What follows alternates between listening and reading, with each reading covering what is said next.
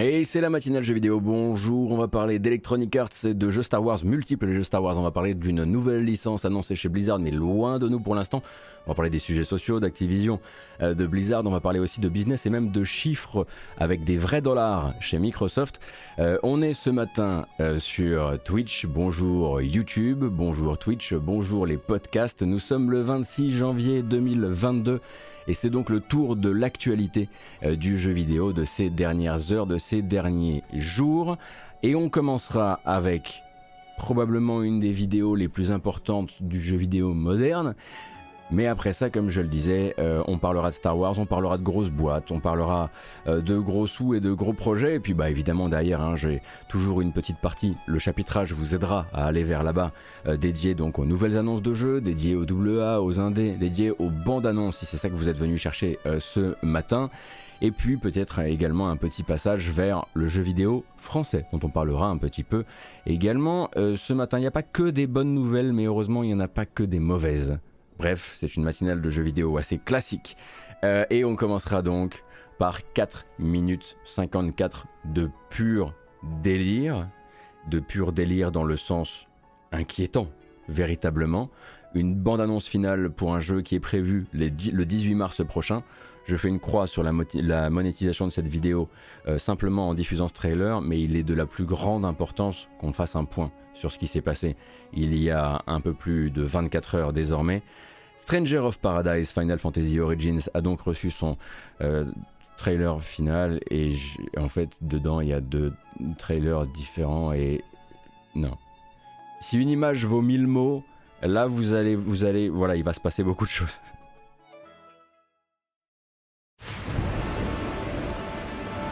Watching you risk your lives to save us made me realize something.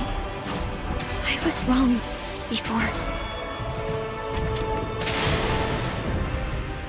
Mia and I must survive. We must become beacons of hope among the chaos that all may look to in times of doubt.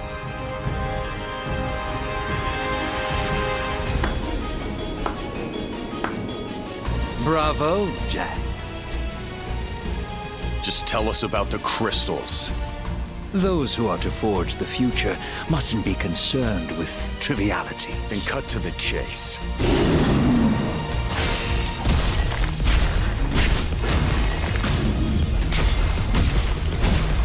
Attachments to this world will just make it harder to do our duty. It's a mercy to forget.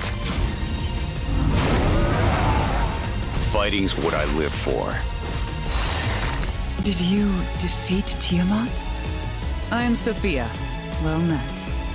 All I know now is that I want to see this through to the end. Which makes us Warriors of Light, like in the prophecy. I know you don't want to hear this. Then don't say it. No can do. This one's not like the rest. You dare brandish your blade at the Kraken? You forget your place!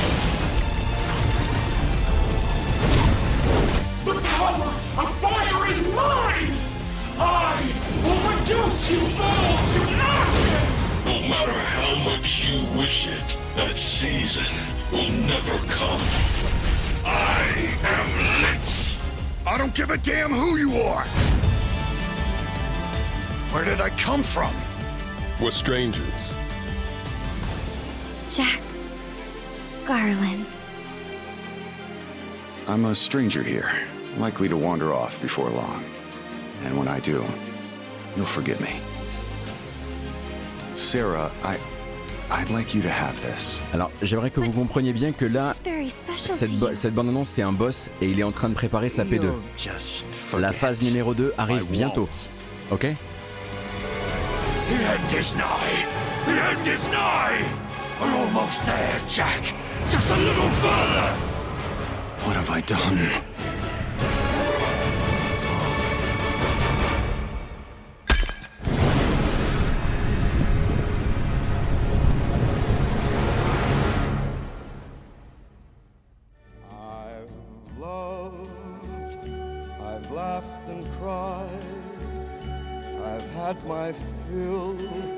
Got to be crazy if you want to change the world. I won't give up. I know we can do this together. find it all so amusing to think It's a mercy to forget. Those were your words, Jack. and may I say You're not off the hook just yet. Shy way. Oh no, The rest oh no, is up to Jack. me. I did it As the world changed for the better, Jack. for what is a man? What has he got? If Goodbye, himself, Jack. then he has not to say I'll never forget you. You sure about that? Of course I am. You never forget your first love.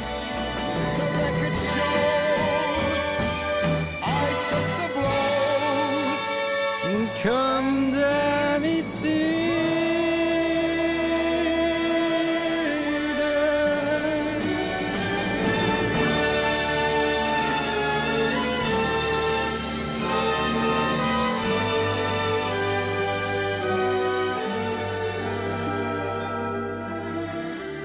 I promise you, I won't forget.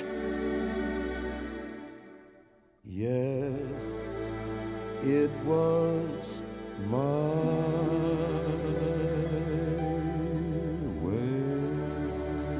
Bonjour, vous êtes dans la matinale jeux vidéo, j'espère que vous allez bien. Stranger of Paradise euh, est toujours attendu pour le 18 mars prochain, c'est un peu la- ce que Square Enix et la Team Ninja viennent nous confirmer à ce moment-là.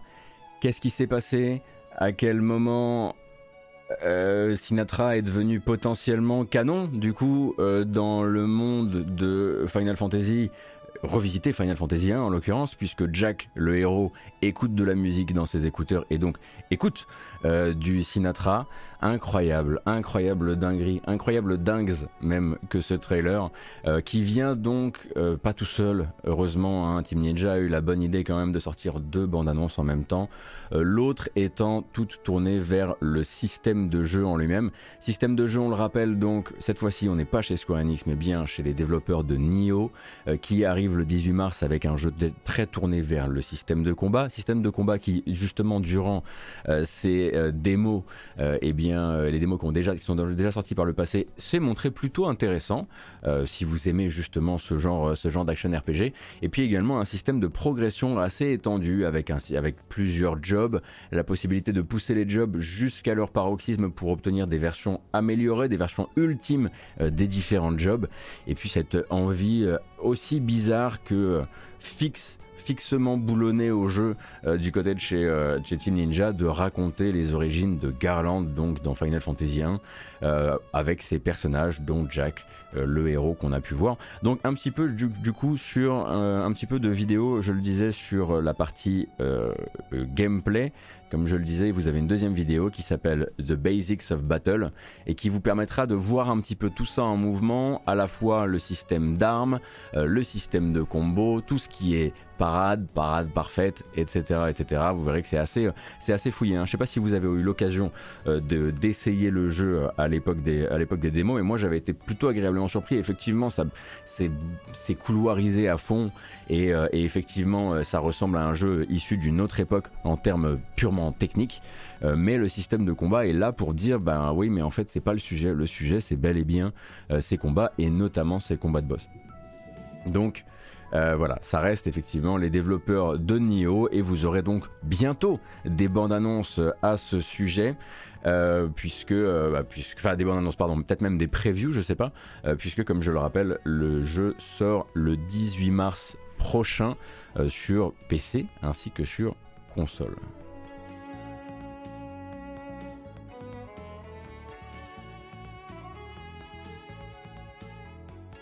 Le sujet, ça va pas l'air d'être le scénar non plus. Oh là là, détrompez-vous, j'ai l'impression que le sujet est justement très central et très important.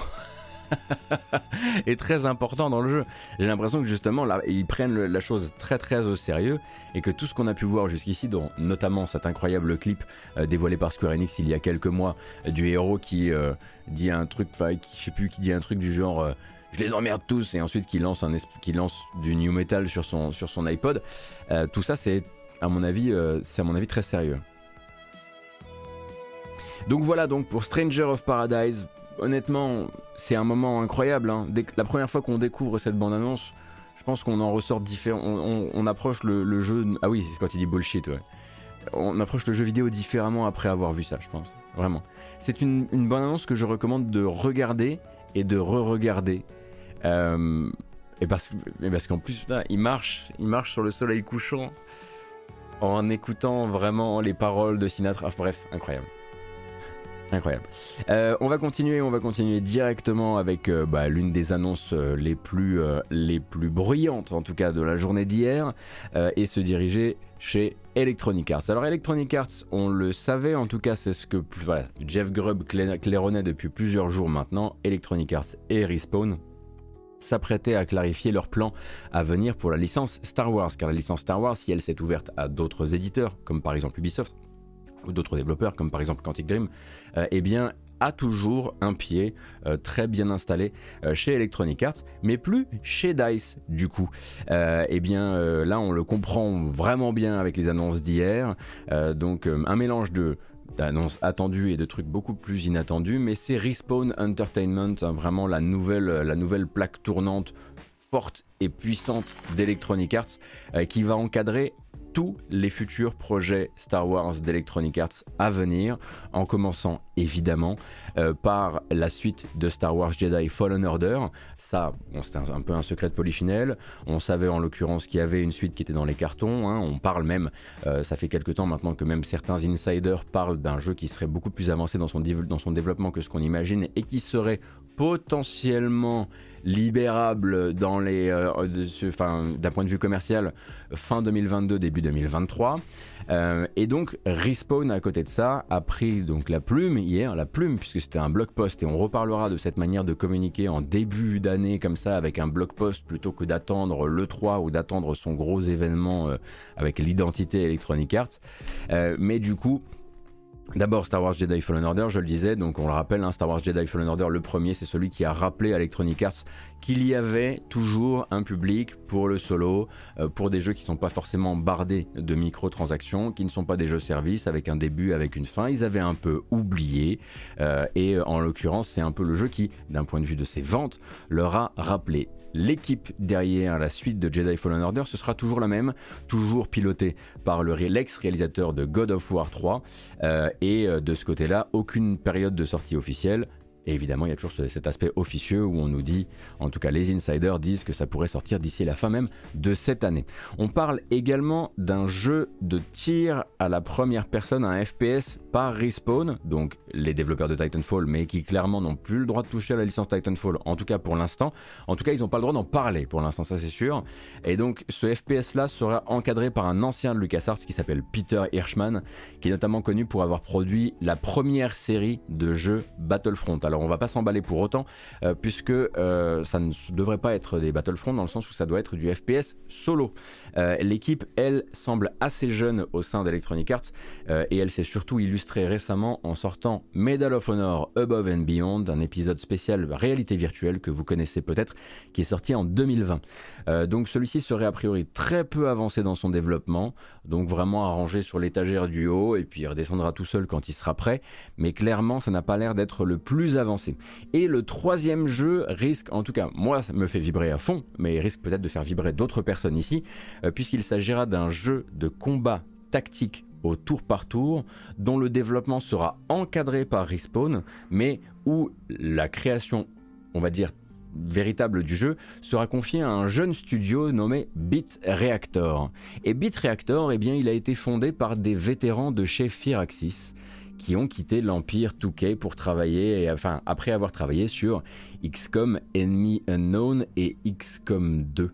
Donc on parle bel et bien d'un tactical Star Wars par des développeurs d'XCOM. Certes chapeauté dans son développement, on va dire que la production va être confiée à Respawn Entertainment, mais le développement par des anciens de la série XCOM. Donc forcément ça fait envie sachant qu'à chaque fois qu'on a eu un XCOM ouvert au modding, l'un des tout premiers trucs qui est arrivé, euh, c'est un mode Star Wars, euh, donc euh, chaud chaud. On est d'accord qu'on ne sait pas si c'est un jeu premium ou un jeu mobile. Alors là, c'est effectivement le truc sur lequel ils ont laissé la zone d'ombre. Tout à fait d'accord. Euh, tout à fait d'accord, euh, notre Cassim. Euh, donc voilà, la tournure prise par l'annonce tend quand même à indiquer que tout Star Wars chez Electronic Arts, en tout cas tout ce qui est Star Wars chez Electronic Arts, est désormais chez Respawn Entertainment et surtout pas du tout chez DICE. Euh, ce qui, euh, puisque pour rappel, hein, le grand crash, ce qui a failli coûter euh, la relation Star Wars Electronic Arts à Electronic Arts, eh bien c'était Battlefront 2 de DICE avec tous les problèmes qu'on lui connaît, même si la plupart des problèmes de Battlefront 2, on va pas se mentir, ils sont de la faute d'Electronic Arts et pas de DICE. donc depuis, Star Wars est passé entièrement chez Respawn et c'est un peu ce que disaient les insiders depuis plusieurs mois maintenant quand ils disaient en gros vous attendez pas à revoir Battlefront. Parce que pendant beaucoup de temps, il y a eu des rumeurs qui parlaient, euh, enfin, des gens auraient voulu croire dans le développement d'un troisième Battlefront, enfin d'un Battlefront moderne, euh, épisode 3, euh, et les insiders arrêtaient pas, notamment Jeff Grubb, arrêtaient pas de dire non, mais ça n'arrivera pas en fait, le jeu n'est même pas en développement. Et je pense que ce qu'il disait à cette époque-là, c'était, vous n'avez pas compris qu'en fait DICE n'a plus le droit de toucher à la licence Star Wars, et que Battlefront, eh bien c'est DICE, et puis c'est tout. donc l'état des lieux des projets de jeux Star Wars actuels est réalisable désormais, puisque on avait surtout la partie Electronic Arts qui était encore un petit peu dans le flou, mais sinon ça commence quand même à prendre forme tout ça. Alors, merci Dragan, je tiens à remercier également Pastis la Malice, c'est très gentil, Cardiac, merci, Knucklehead et Yuli. Et donc l'état des lieux, ça nous donne quoi? Ça nous donne donc Lego Skywalker Saga euh, qui sort en avril de cette année chez TT Games. On parlait de TT Games hein, la, semaine, euh, la semaine dernière, je crois, hein, notamment leur d'un développement manifestement marqué par des très très gros soucis d'organisation et euh, de manière de d'envisager le travail aussi avec énormément de, culture du crunch là-dedans. Euh, Star Wars Hunters aussi, qui est donc le Star Wars euh, Coop A4 de Zynga, euh, qui est attendu sur, je crois, mobile, mais également sur Switch ou peut-être exclusivité Switch, pardon, en 2022. Star Wars Jedi Fallen Order qui pourrait sortir fin 2022, début 2023, euh, le deuxième, pardon. Euh, Star Wars, le remake de Knights of the Old Republic. Si vous avez raté les épisodes précédents, Knights of the Old Republic est actuellement remaké par Aspire Media, qui était avant ça les gens qui portaient Knights of the Old Republic sur plateforme notamment mobile et sur Switch. On a également le Star Wars d'Ubisoft, euh, celui de Ubimassive, donc les développeurs de la série The Division, euh, un titre donc justement dont le journaliste Ethan Gak de Kotaku euh, dit qu'il serait plus avancé qu'on ne l'imagine, en tout cas pour un jeu qui est censé sortir après le vrai jeu officiel de Ubisoft Massive, à savoir Avatar Frontiers of Pandora, qui est attendu normalement pour cette année, normalement. En tout cas, chez Kotaku, on se risque à envisager la possibilité que euh, le Star Wars d'Ubisoft, donc monde ouvert par euh, Ubimassive, euh, soit un jeu qui soit sortable en 2024. Voilà.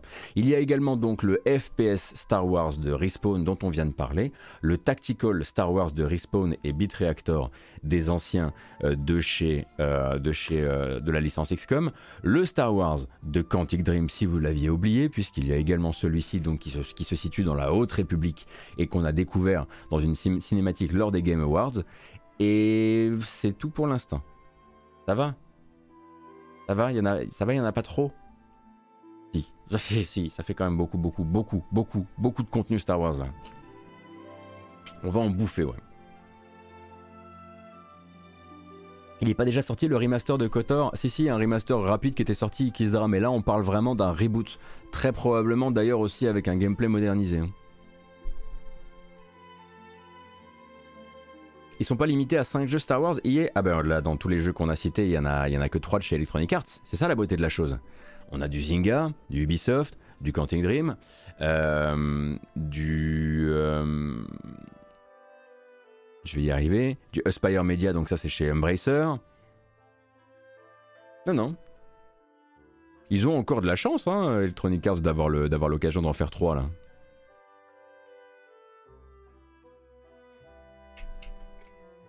Reboot avec des guillemets, ça reste Aspire. Alors a priori, t'as les boules, euh, Aspire, le but là, c'est vraiment c'est déblocage d'un tout nouveau type de budget pour eux euh, euh, et, grosse embauche. Le but, c'est vraiment de faire le premier, on va dire, vrai projet de jeu moderne de Aspire, qui d'habitude effectivement est, une, entreprise plutôt de portage et de portage, on va dire euh, bah, effectivement modeste d'un point, de vue, euh, d'un point de vue technique. Il semblerait que les, les sommes engagées, en tout cas selon Jason Schreier, sont vraiment pas la, enfin sont vraiment beaucoup plus hautes que ce qu'on imagine d'un studio comme Aspire justement. Aspire ou Aspire, je sais pas comment vous voulez l'appeler.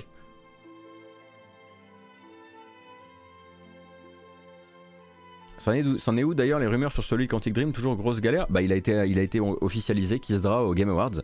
Euh, euh, et, pour l'instant, tout ce qu'on sait, c'est qu'a priori, il y aura, enfin, ce sera beaucoup plus tourné vers euh, du gameplay, on va dire traditionnel, et un peu moins, et un peu moins vers le tout narratif, tous les choix. Et effectivement, comme le fait remarquer, on va se reposer pas mal hein, sur le sur les tweets de Daniel Armad ce matin, mais comme il le fait remarquer ici, alors ne bougez pas, euh, comme il le fait remarquer, euh, Electronic Arts a donc payé 455 millions pour se payer Respawn en 2017. Depuis, effectivement, depuis 2018, ils ont donc lancé Apex Legends, euh, qui est donc le hit que l'on connaît. Ils ont lancé Star Wars Jedi Fallen Order, qui est d'un point de vue solo une vraie, vraie, vraie réussite avec plus, plus de 20 millions d'utilisateurs. ces deux jeux, à eux seuls, ont rapporté plus de 2,5 milliards de dollars. Donc le deal est plutôt, euh, plutôt à l'avantage d'Electronic Arts et du coup Electronic Arts a tout intérêt euh, bah, justement à faire confiance euh, à Respawn qui pour l'instant ne l'a clairement pas trahi quoi.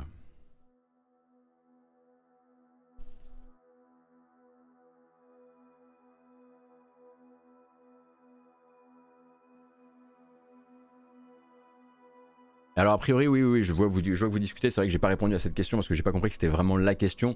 Mais oui a priori euh, le développement euh, chez Quantic euh, risque de prendre un certain certain temps pour pour leur Star Wars Eclipse puisque bon bah il, va y avoir encore tout un défi technique enfin un truc assez classique désormais du côté de chez Quantic voilà. Ça c'est donc pour euh, Respawn et pour Electronic Arts et pour Star Wars. On peut continuer désormais avec l'autre studio qui n'a pas du tout attendu sa propre, on va dire, euh, son propre événement, sa propre plateforme euh, vidéo pour, enfin sa propre plateforme vidéo ou live pour annoncer un très très gros morceau. Hein, il s'agit en l'occurrence de Blizzard. La semaine dernière, Mike Ibarra, donc président de Blizzard, annonçait qu'ils allaient recommencer à parler de jeux, de nouveaux, de jeux connus de la sphère Blizzard et de jeux nouveaux également. Et depuis hier, eh bien, c'est un petit peu plus clair. Alors, un petit peu plus clair, mais pas trop non plus, hein, euh, puisqu'ils euh, viennent en gros de confirmer qu'un nouveau jeu avait eu le droit de survivre. Chez Blizzard, c'est un peu comme ça que ça fonctionne. Hein, vous savez, ils prototypent énormément, mais très peu de jeux survivent au fait de, comment dire, de valider euh, la viabilité commerciale il faut que ce soit des très bonnes viabilités commerciales hein, quand même chez Blizzard euh, du projet. Et donc là, le premier jeu officialisé depuis Overwatch, donc ça fait quand même un certain temps. Il n'a pas de titre pour l'instant, mais il s'agira d'un jeu de survie. Euh, dont, le, dont on ne connaît pour l'instant pas trop les mécaniques, mais qui va venir créer son propre univers, sa propre licence. Il ne s'agira ni d'un spin-off de StarCraft, ni de Warcraft, ni de quoi que ce soit d'autre, ni d'Overwatch euh, du, du coup. Alors, on ne sait pas à quoi ça ressemblera à part un ou deux artworks qu'on va pouvoir aller regarder sur Gamecult. Euh, les voici, les voilà.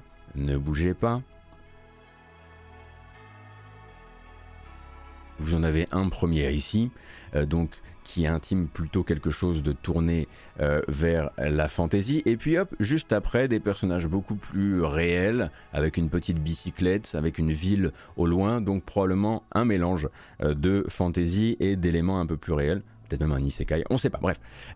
et à partir de là, eh bien Blizzard qu'est-ce qu'il cherche à faire avec une annonce telle que celle-ci? Eh bien, c'est extrêmement euh, simple. Hein. Euh, ce n'est absolument pas une annonce de jeu, ce n'est absolument pas pour nous exciter nous sur la possibilité, enfin, sur le potentiel de la future euh, annonce de Blizzard en tant que jeu. Le but c'est de recruter et ils n'en font d'ailleurs absolument pas un secret, hein. ils le disent. le but c'est vraiment de capter l'intérêt de talents, notamment en Californie, qui seraient en recherche de leur prochaine grosse aventure. Alors pour Jason Schreier qui en parlait un petit peu hier sur Twitter, c'est d'ailleurs pas un hasard si des boîtes qui sont habituées à communiquer en grande pompe comme Electronic Arts ou comme Blizzard dégainent justement ces petits blog posts durant le mois de janvier euh, entre deux trois autres annonces sans y mettre vraiment les formes. Lui il voit d'abord bah, évidemment un marketing changé par deux ans de pandémie, hein. on sait à quel point ça a pu faire du mal à l'E3, en tout cas dans sa forme historique, euh, mais aussi une industrie du jeu vidéo qui est plus volatile que jamais, et là-dessus bah, on a eu l'occasion de s'en rendre compte un certain nombre de fois, et, de plus, et où il est de plus en plus difficile non seulement de recruter, mais aussi de garder hein, les gens, de garder les talents, euh, les développeurs sur des prods qui duraient il y a encore quelques années 3 ans, 3 ans et demi, et qui durent désormais plus de 5 ans euh, pour la plupart. Donc voilà, Electronic Arts, ce qu'ils disent là, c'est Hey, venez, chez nous c'est cool, on va travailler à fond sur Star Wars. Regardez Respawn, là ils sont à fond sur Star Wars. Désolé pour les fans de Titanfall, la licence effectivement Titanfall semble en tout cas un petit peu entre parenthèses, mais il va y avoir du Star Wars à fond. Et puis Blizzard dit venez bosser sur notre nouvelle licence, ça arrive tous les 10 ans. C'est ça qu'ils disent à ce moment-là. C'est tellement rare de venir travailler chez, de pouvoir venir travailler chez nous sur la création, la fondation d'une nouvelle licence, euh, que c'est important effectivement d'en faire publicité et particulièrement important euh, d'en faire publicité. Bah déjà quand votre entreprise est en plus de ça dans l'œil du cyclone, donc prise d'un côté entre les retombées euh, d'enquêtes pour discrimination, pour sexisme, pour agression sexuelle, et de l'autre côté, euh, par les témoignages très nombreux euh, qui sont sortis après justement les enquêtes. Et puis en plus de ça, c'est-à-dire que c'est même, c'est même pas pris entre le marteau et l'enclume, c'est pris entre le marteau et l'enclume et un troisième truc, euh, puisque on a en plus de ça le rachat par Microsoft qui va charrier avec lui tout un lot de nouvelles questions, de nouvelles incertitudes. Une entreprise qui est sous le coup d'un projet de rachat n'est peut-être pas l'endroit le plus attractif du monde, puisqu'on on se demandera, peut-être on se dira peut-être qu'on essaiera de porter sa candidature quand on aura vu un petit peu comment s'est stabilisé la situation de cette entreprise au sein de son euh, nouveau groupe euh, acquéreur. Donc là, il faut, être sexy en fait. Il n'y a pas d'autre choix. Il faut annoncer d'un côté, et ça, Mike Ibarra le sait et il a commencé à le faire, il va continuer à le faire. Il va annoncer donc beaucoup de transformations sur la partie culturelle de son entreprise, hein, puisque on sait que euh, Blizzard avait, avait vraiment une, enfin faisait partie des malades systémiques bien avant Activision en fait, et de l'autre côté annoncer aussi du jeu. Et du jeu, bah forcément, euh, une nouvelle licence, ça a ce pouvoir effectivement extrêmement magnétique. Transformation sociale d'un côté, euh, nouveau projet, donc on arrête de ronfler sur les existants, euh, le dernier étant Overwatch, et on voit ce que ça peut donner d'un point de vue de l'attractivité de l'entreprise. C'est pas lui qui avait viré plein de gens pendant une année record. Alors, Grumpy Pence, non c'est pas Mike Ibarra qui vire les gens, c'est Activision. Hein. Euh, Mike Ibarra, il est, euh, il est président de Blizzard. Euh, il n'était pas président de Blizzard d'ailleurs quand Versailles a fermé. C'était c'était J. Brack. Exactement notre Cassim. C'est déjà un nouveau Blizzard, pas besoin d'attendre 2023, c'est vraiment le narratif, en tout cas d'un point de vue des pros de l'industrie et de comment tu veux les faire revenir dans ta boîte quoi.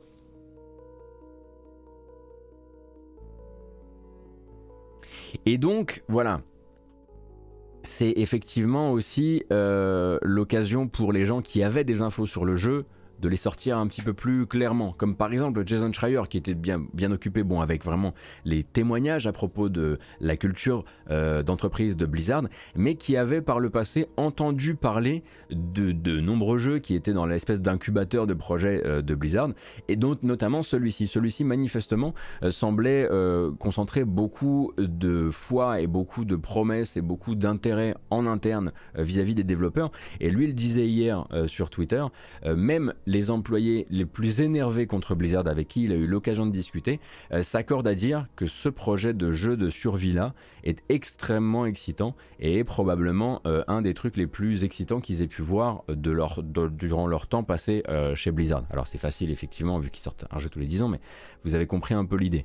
Même les gens énervés contre Blizzard se disent ok ça ça pourrait être un truc qui a beaucoup beaucoup de sens d'un point de vue purement jeu vidéo et c'est vrai que la méthode Blizzard, ces dernières années, en tout cas cette dernière décennie et demie, c'est pas tant d'innover hein, que de venir saisir un genre déjà bien exploré pour des publics de connaisseurs et de lui mettre le petit coup de polish et le petit coup de brillant euh, qui va créer la formule qui est capable d'exploser vraiment sur la scène centrale, on va dire, euh, la scène mainstream où existent les jeux qui font les générations ou en tout cas qui rentrent un peu dans la légende. Overwatch, par exemple, c'était loin d'être le premier hero shooter. Pourtant, c'est très probablement le seul hero shooter auquel est joué énormément de joueurs. Euh, et c'est très probablement ce qu'ils vont essayer de faire avec ce genre extrêmement exploré hein, du jeu de survie. Hein. Steam en déborde euh, depuis, euh, depuis, bah, depuis quoi, oui, plus, de 10 ans désormais. je pense que le but c'est de dire ok ça ça avant c'était un petit peu les trucs cassés d'accès anticipé avec quelques indés qui avaient réussi à en faire quelque chose de, de très propre. Nous on va l'amener on va dire à la, à la, hauteur de Blizzard, à la hauteur de Blizzard, on va dire d'un point de vue purement euh, euh, du budget aussi. Hein. Il faut aussi euh, espérer que Blizzard ait encore ou retrouve la force de frappe pour faire un jeu qui ressemble effectivement à la, méthode, on va dire, la transformation façon, Overwatch. Quoi. Ils ont perdu beaucoup de monde, il faut faire revenir des gens, il faut réussir à remotiver les équipes. Il y a beaucoup, beaucoup de défis en interne, et pour ça, ben, comme je le disais, il faut des promesses aux employés, mais il faut aussi leur donner euh, des jeux qui les intéressent euh, et qui intéressent aussi nouveaux, les nouveaux prospects. C'est sans doute la première exclusivité Xbox aussi. Bah oui, effectivement, s'il l'annonce comme ça, c'est très, très, probablement avec ces deux artworks, c'est très probablement parce qu'il n'y a pas beaucoup, de beaucoup plus de choses à montrer pour le moment. Et donc c'est un jeu qui est pas pour tout de suite, du tout, du tout. Et bah il sera effectivement, en tout cas, euh, ce sera le Blizzard de Microsoft. Si le projet de rachat effectivement va à son terme et validé, euh, ce sera le premier jeu Blizzard de Microsoft et on verra effectivement ce qu'ils en feront. Euh, et puis ce sera aussi l'occasion d'étudier un petit peu ce que Blizzard prévoit de faire dans les temps à venir d'un point de vue de ses cycles de développement, au niveau des longueurs de cycle de développement, parce qu'on les connaît, ils peuvent être extrêmement longs, il peut y, avoir des reboots interne régulier. Ça, c'était le Blizzard d'avant, c'était le Blizzard quand ils avaient encore les coups des franches. Le Blizzard sous Activision ces 5-6 dernières années était un petit peu moins détente de ce côté-là. Que sera le Blizzard sous Microsoft? Est-ce qu'on continuera à leur dire bien sûr, bien sûr que vous pouvez rebooter Diablo 4 euh, Enfin non, je dis Diablo 4 parce que je pense évidemment à Diablo 3. Bien sûr que vous pouvez rebooter le jeu pendant 10 ans, évidemment. Pas sûr, pas certain quoi. Alors oui, les builds jouables, euh, Philimon Barbe, euh, il y a forcément. En fait, vu que le jeu sort des incubations de projets de chez Blizzard, euh, ça passe par des créations de prototypes. Donc oui, oui.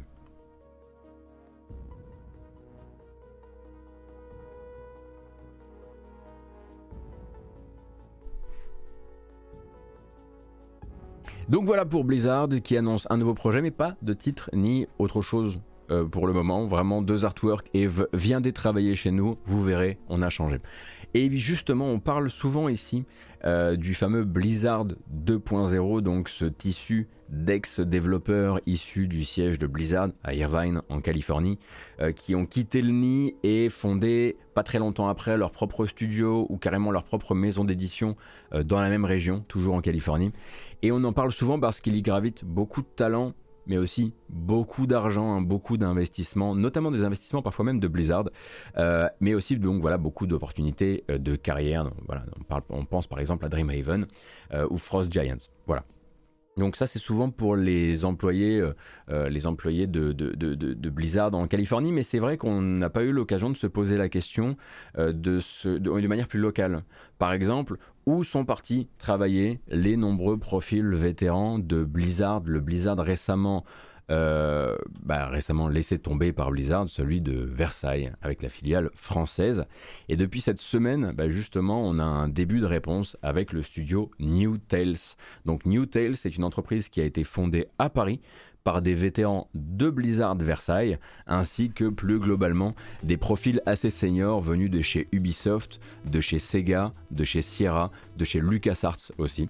Et donc avec une moyenne d'ancienneté dans le jeu vidéo au-dessus des 20 ans pour la plupart, et une boîte qui veut à la fois développer des jeux et en éditer, sans forcément que les deux aillent de pair, hein, dans le sens où je pense qu'ils vont commencer effectivement par accompagner des jeux indépendants dans leur projet d'édition.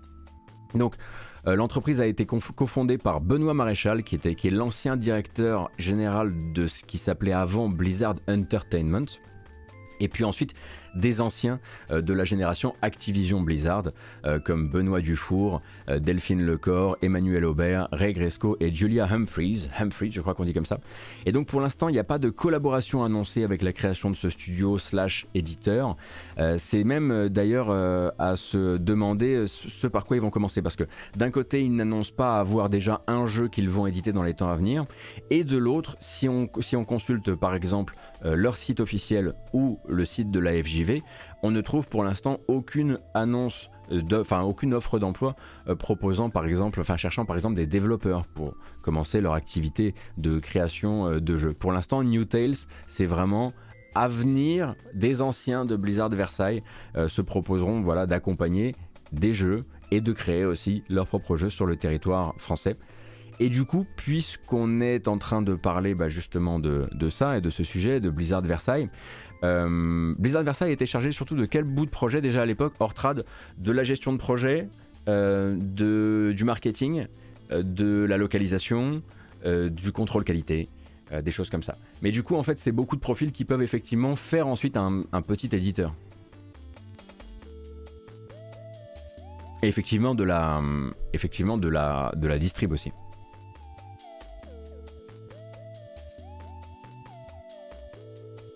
D'où le fait que je pense qu'ils vont commencer par l'activité d'édition, euh, puisque pour l'instant ce n'est pas une boîte de développeurs, mais ils veulent le devenir à terme.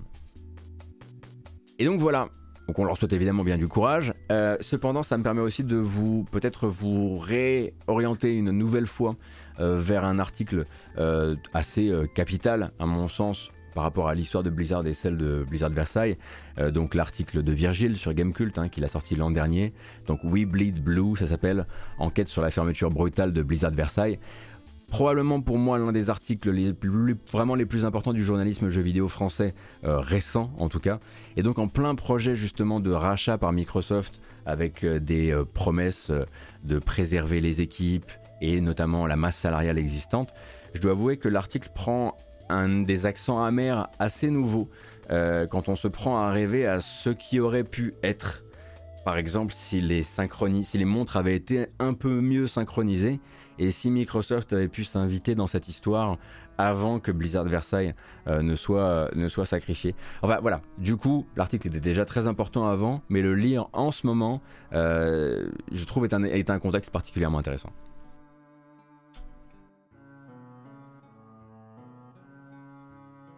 Est-ce que Blizzard sous Microsoft peuvent dire c'est bon, ils ont déconné, on réouvre Versailles et reprendre tout le monde? Non, Philippe Barbe, c'est pas comme ça que. Non, non, pas du tout. Non, bah non, Microsoft va juste dire bah ok, vous, ok, vous êtes chez Microsoft, euh, il y a Microsoft à Paris, euh, on n'a pas besoin d'ouvrir une antenne, euh, on va tout centraliser chez nous. Non, non.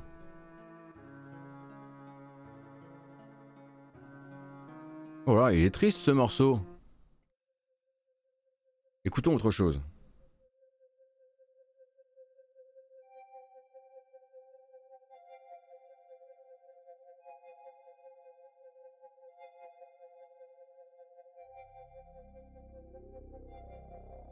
Qu'est-ce qu'on se disait, nous?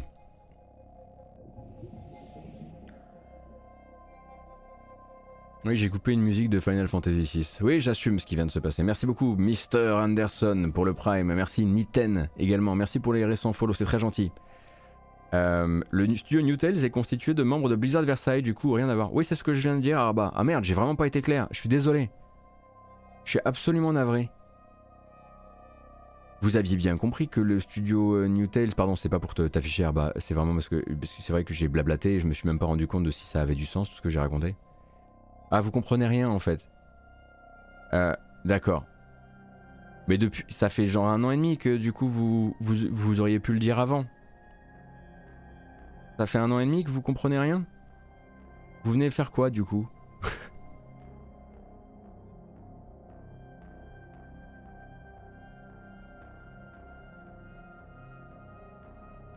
Ah, pour la SMR, bien sûr. Bon, on a parlé, je le rappelle, allez, on va faire un petit rappel des titres parce que je sais, j'aime bien parce que du coup, Madingue après il a chaud. On a regardé la bande-annonce de Stranger of Paradise, incroyable, la plus incroyable des bandes annonces. On a ensuite fait un point sur les trois projets de jeux Star Wars chez Respawn Entertainment. Tous les projets Electronic Arts Star Wars sont chez Respawn. Donc Star Wars Jedi Fallen Order 2, attendu potentiellement sur cette fin d'année ou début 2023. Également un first-person shooter solo euh, Star Wars et un jeu de tactique au tour par tour chapeauté par des développeurs, des ex-développeurs de la série XCOM. Donc très excitant de notre point de vue. On a fait un point sur tous les jeux Star Wars qui sont prévus dans les temps à venir. On a aussi parlé de Blizzard qui est sorti du bois hier pour annoncer donc son prochain jeu, un jeu de survie qui pour l'instant n'a que deux artworks et surtout l'envie de capter énormément de nouveaux, de nouveaux talents, de nouveaux profils au sein de son studio californien.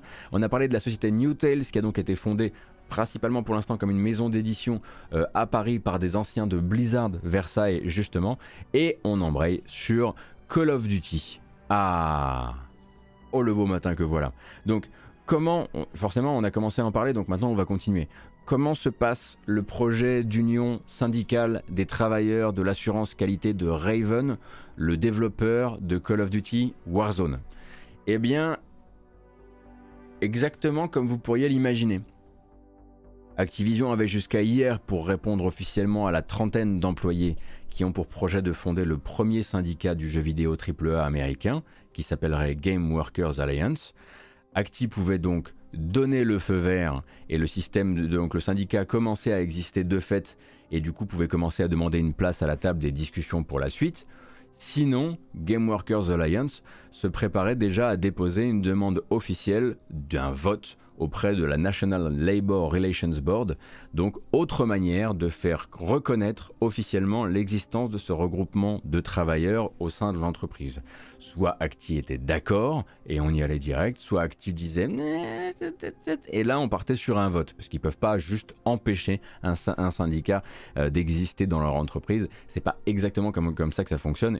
Le droit à se, syndiquer est inaliénable. En revanche, on peut effectivement euh, bah, on peut toujours essayer de jouer la montre ou en tout cas de faire obstruction. Donc hier, euh, Activision faisait savoir, après ne pas leur avoir répondu pendant longtemps et après avoir suffisamment laissé courir le, timing pour donner l'impression qu'en fait bah, ça, ça, avait valeur de réponse négative, ils ont fait savoir aux employés de Raven qu'ils ne reconnaîtraient pas de fait cette union. Officiellement parce qu'après avoir étudié le projet et discuté avec les équipes, ils n'ont pas trouvé de terrain d'entente.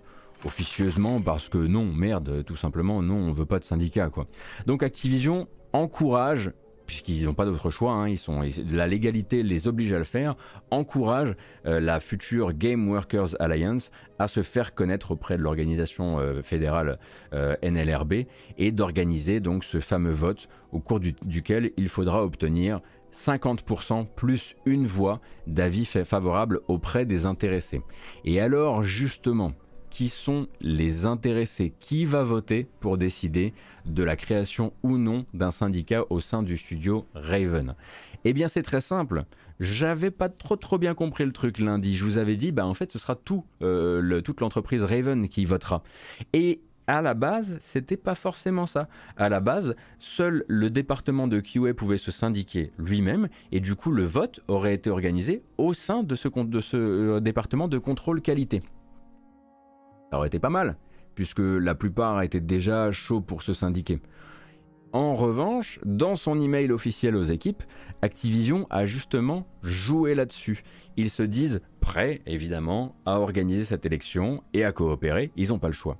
Mais ils aimeraient quand même que chaque employé de Raven, de tout le studio, ait une voix.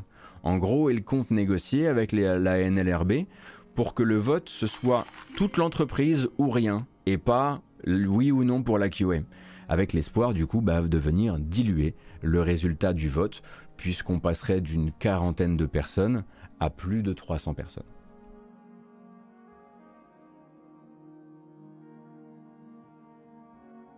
Merci beaucoup Grazeille, c'est très gentil, merci pour le soutien. Également merci Bibouz, c'est très gentil.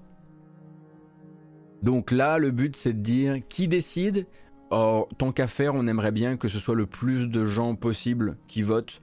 Euh, comme ça, il y aurait plus de chances euh, que cette, euh, cette organisation syndicale ne voit pas le jour, ou en tout cas pas cette fois. Et pendant ce temps-là, l'ambiance au sein de Raven, telle qu'elle nous est racontée par les témoins, mais aussi par les journalistes, semble assez particulière, puisqu'en gros, les réunions de réorganisation s'enchaînent, mais on ne fait aucune mention à haute voix du projet d'union syndicale. Tout ça, ça n'est abordé que par email. Les échanges entre managers et équipes de vive voix ne concernent qu'une seule chose le projet de re-répartition des différents agents du contrôle qualité de Raven à différents endroits de l'entreprise. Un projet en fait prétendument prévu de longue date par Raven, en tout cas ils ont les documents qui semblent le prouver, a priori de plus en plus répandu dans l'industrie. Le but, ce ne serait plus d'avoir votre QA à un étage et vos développeurs à un autre étage, mais de dire on va détacher tant et tant de développeurs à telle division. on va prendre cet agent de contrôle qualité et il va aller uniquement dans le département son. Il va travailler avec les sound designers et les, gens qui implémentent le son. Vous avez vu comme j'ai voilà. Euh, on va en envoyer deux euh, avec euh, avec les artistes, trois avec les animateurs, tant et tant avec les développeurs, etc.. Donc ça c'est un changement de politique vis-à-vis de la QA qui intervient pile à un moment où on pourrait y voir une tactique très classique de démantèlement syndical qui consiste à séparer physiquement le groupe pour lui retirer un peu de sa force, de son momentum, de son, de son, de son inertie, de son avancée. Donc bon nombre d'observateurs qui sont habitués justement et qui ont été consultés par les journalistes qui couvrent l'affaire, qui sont habitués à ces tactiques dans les entreprises américaines, ils voient en tout cas au moins une coïncidence tout à fait heureuse de calendrier pour Raven, euh, qui en redéployant ses agents de QA au sein de l'entreprise à différents endroits, eh bien, ça permettra en tout cas euh, d'améliorer un petit peu la position d'Activision par rapport à celle euh, euh, des, des, aspirants syndicalistes au sein de l'entreprise.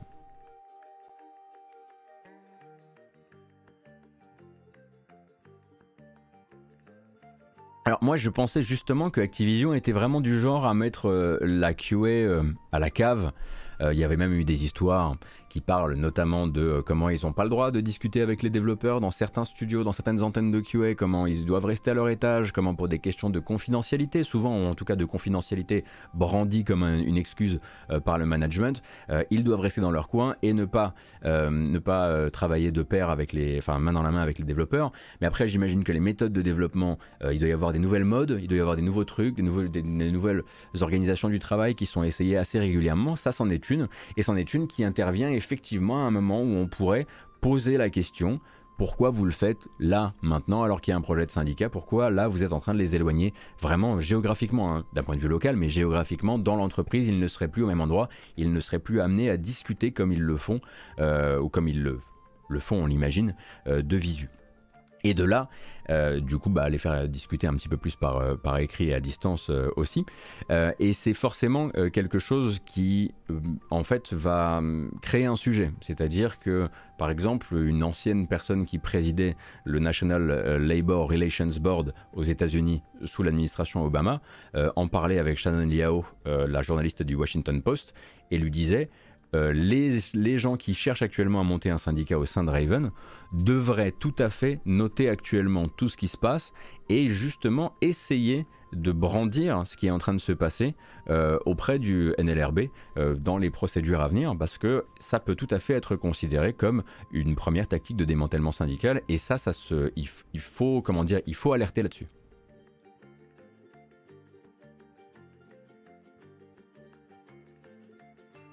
Et pas chez CD Projekt, les, les histoires de la QA parlent pas aux devs, c'était aussi chez Acti euh, No Attack. Avant ça même. D'où vient cette mise à l'écart du QA alors que c'était une partie importante du dev de JV bah, Par exemple, chez TT Games, vous voyez, ils ont mis la QA. Euh, la QA n'a absolument, euh, n'a même pas le même badge d'étage que les développeurs. Euh, parce que euh, quelqu'un de la QA, euh, il y a quelques années, a photographié un prototype de console alors qu'il n'était pas encore, alors pas encore annoncé par le, constructeur. Et depuis, en fait, TT Games est sur la céleste vis-à-vis de ce constructeur. Et la seule manière qu'ils ont eu de garder leur bonne relation avec ce constructeur, eh bien, ça a été justement, ça a été de les, ça a été de leur promettre que QA et Dev ne discuteraient plus, ou en tout cas que les, la QA n'aurait plus accès au travail des devs. C'est aussi souvent cette histoire de confidentialité qui est brandie. Euh, et puis, bah, il y a aussi, euh, j'imagine, le fait euh, que ce sont des jobs beaucoup plus basés sur la passion, on va dire. C'est-à-dire que ce sont des jobs sous-payés. On considère que ce sont des gens qui jouent. On, infantilise pas mal la QA tel que je le comprends dans les studios de jeux vidéo. Et on, les considère plutôt comme des fans des développeurs que comme des collaborateurs des développeurs. En tout cas, il y a dix ans, c'était souvent considéré comme ça dans les articles qu'on lisait, notamment sur Activision. Il y a ce côté effectivement porte d'entrée du JV qui fait qu'on se dit non mais là en fait la QA ils vont, ils vont juste nous les déconcentrer les développeurs quoi. Je justifie pas, hein, j'explique évidemment. Hein, je, voilà, euh, je, je, pense que c'est juste une des pierres angulaires de, ce, de, de, cette industrie. Hein.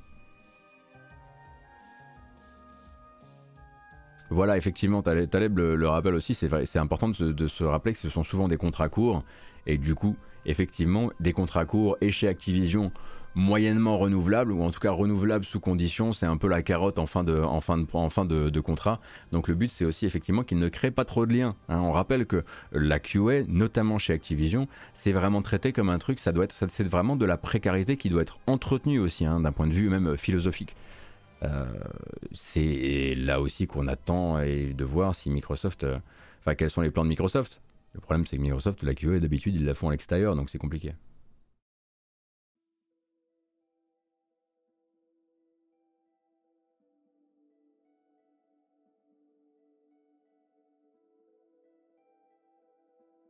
Donc, je le disais, à partir de là, on a un Activision qui dit allez faire votre vote, mais on préférait que vous fassiez le vote à hauteur de l'entreprise. Ça nous permettrait d'avoir un peu plus de contrôle sur, euh, sur les chiffres.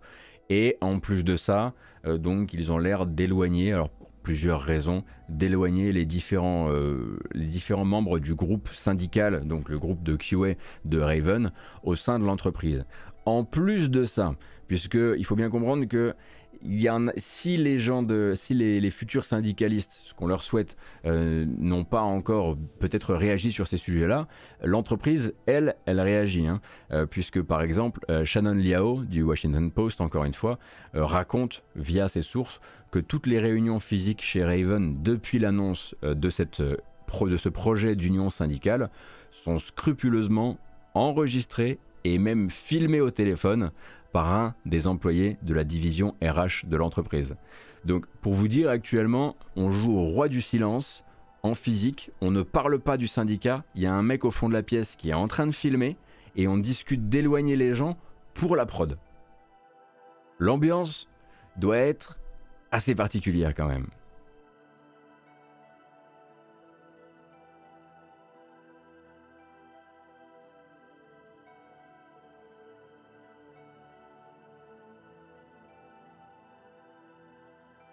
Ambiance scandale.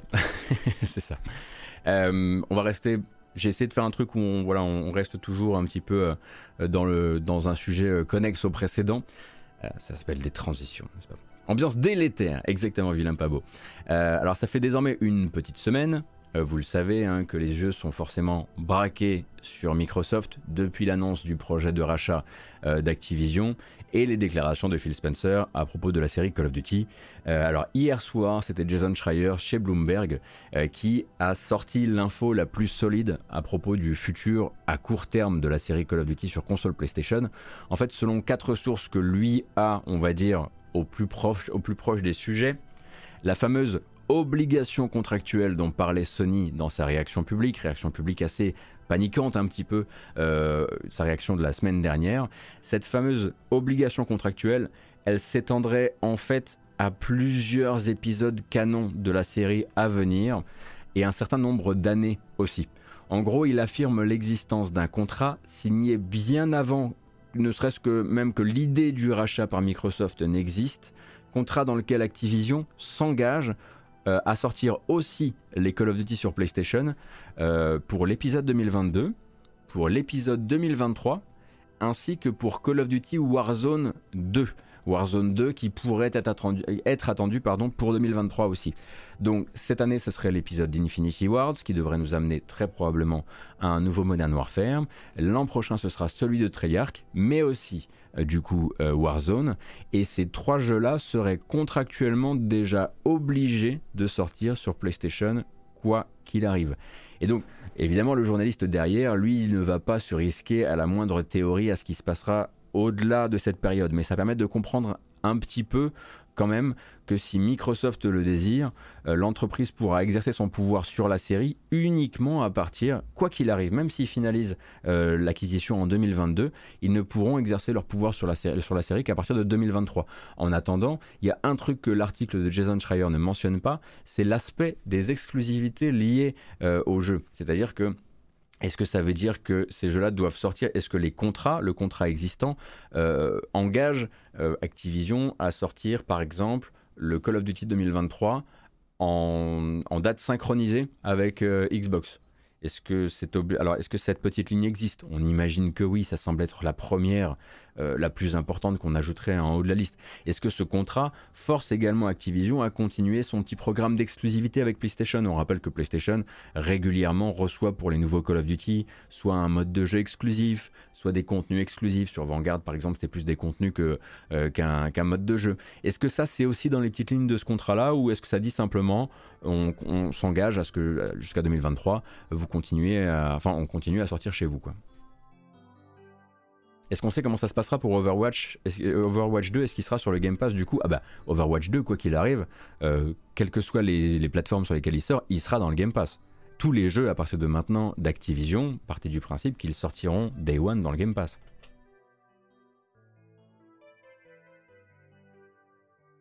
Il y a bien un truc sur lequel on est absolument... Voilà, c'est une certitude absolue, c'est bien celle-ci.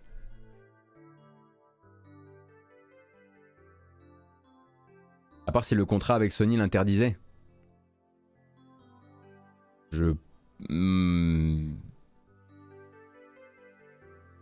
À Floplouf, je ne vois pas trop comment il pourrait faire interdire un truc pareil. Enfin, ça me semblerait ça me semblerait se monnayer extrêmement cher ce genre d'engagement quand même. Non, non, mais tu fais bien de, soulever l'idée. enfin, on n'imagine absolument pas à quel point les contrats peuvent être piquants.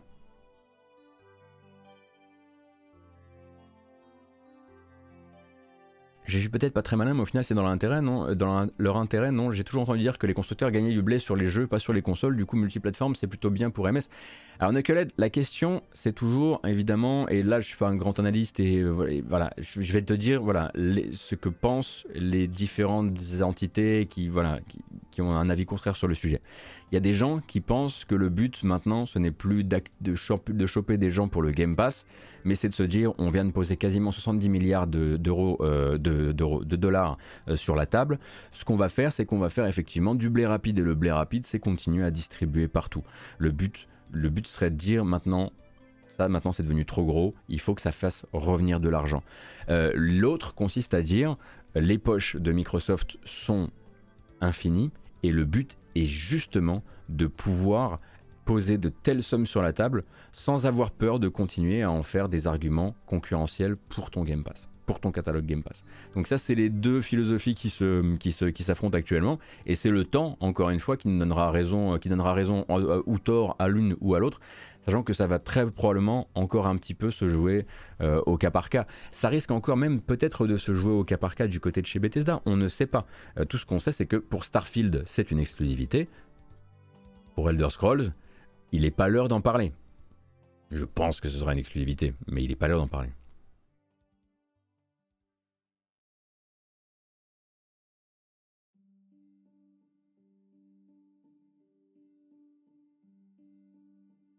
Et justement, bah, tant qu'on est à parler de, des chiffres de, de Microsoft, euh, on reste avec Microsoft.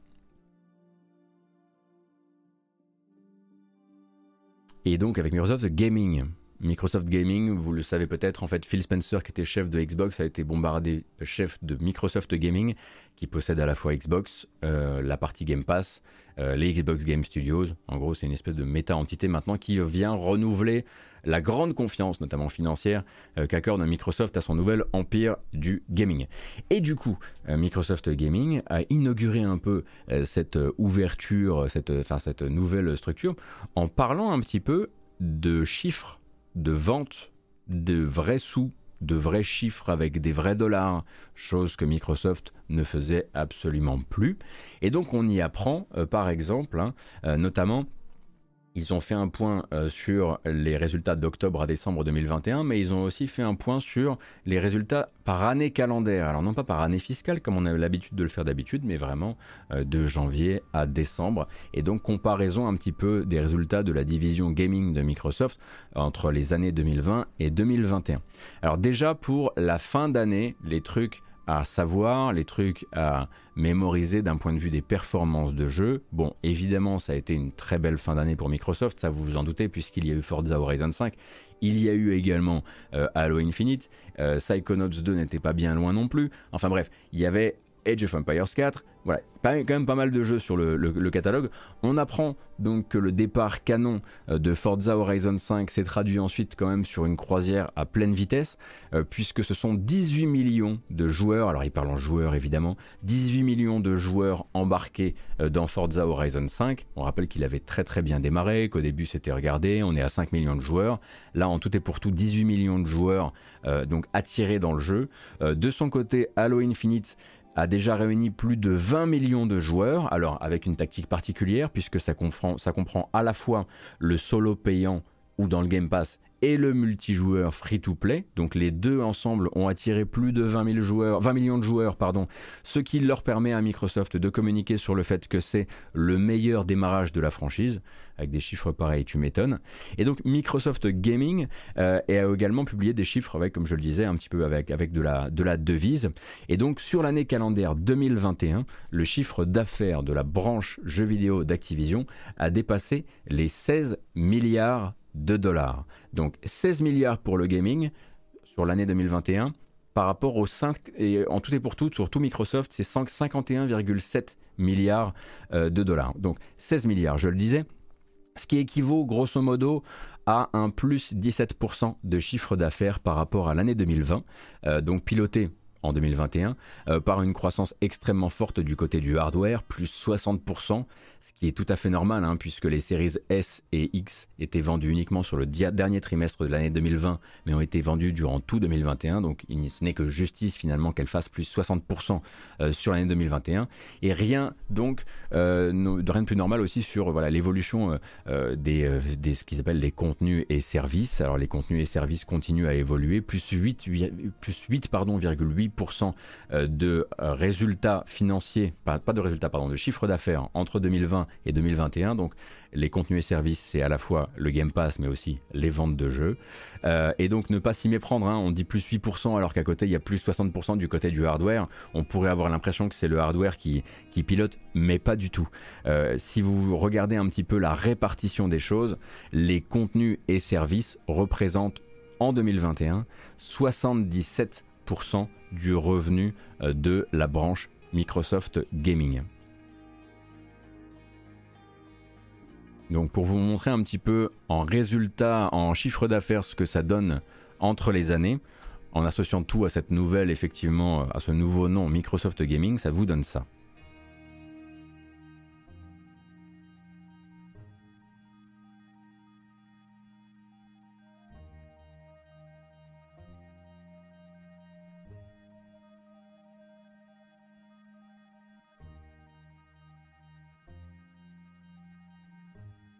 Ah, c'est intéressant ce que tu disais, Taléboul, tout à l'heure. Rien n'empêche Microsoft d'imposer un compte Xbox à la place d'un compte Battle.net sur Call of Duty, même sur console PlayStation. C'est dans leur intérêt. C'est tout à fait exact. Et j'avais pas du tout pensé à la guerre des comptes. C'est un truc duquel il faudra qu'on parle à un moment ou à un autre, c'est vrai.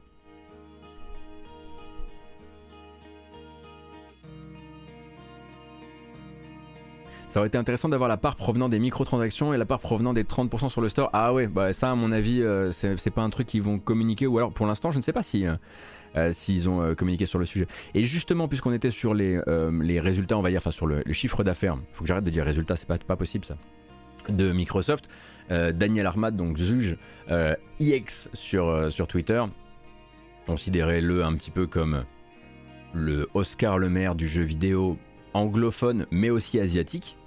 Voilà, je vous encourage à le suivre, on découvre des choses toujours extrêmement intéressantes.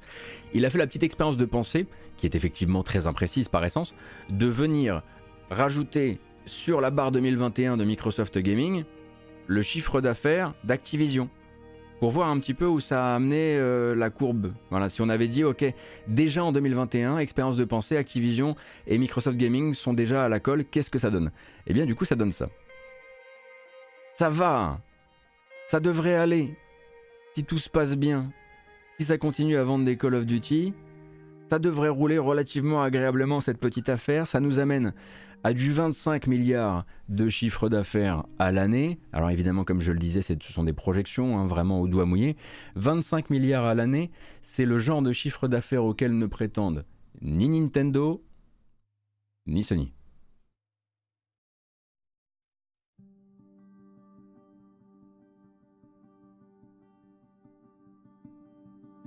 Donc, euh, on a hâte effectivement de voir les pro. Alors, ce sera pas pour tout de suite, mais de voir les premiers euh, bilans euh, financiers du futur groupe. Si, et je le rappelle, si le projet d'acquisition venait à être finalisé, il reste encore quelques étapes assez quand même pivot hein, dans cette affaire. Je sais que c'est du, chiffre d'affaires et pas du bénéfice. Je n'ai pas arrêté de le dire, hein. Je n'ai pas arrêté de le dire. C'était juste une expérience de pensée. Elle n'est absolument pas là pour donner de grandes, enfin, pour faire réfléchir pendant des heures. C'était une pure expérience de pensée. C'était presque limite pour le fun et pour finir la news. J'ai bien précisé que c'était pas du bénéf. Euh, je, sauf si j'ai dit bénéf, auquel cas je m'en excuse. Euh, eh ben écoutez, je pense qu'on a terminé pour les gros chiffres, ou en tout cas pour les. Euh, J'étais au fond de la classe près du radiateur. On a terminé avec les gros chiffres d'Activision, de Blizzard, de Electronic Arts euh, et de Microsoft. Et on va pouvoir parler un petit peu de jeux vidéo français. Mais peut-être, c'est vrai, euh, on pourrait faire une petite bamboche quand même. Oui, c'est vrai. Non mais si, vous avez raison. Vous avez... Non mais oui. Non mais en fait ça me paraît évident maintenant que vous le dites. On y a droit. Mais avec quoi?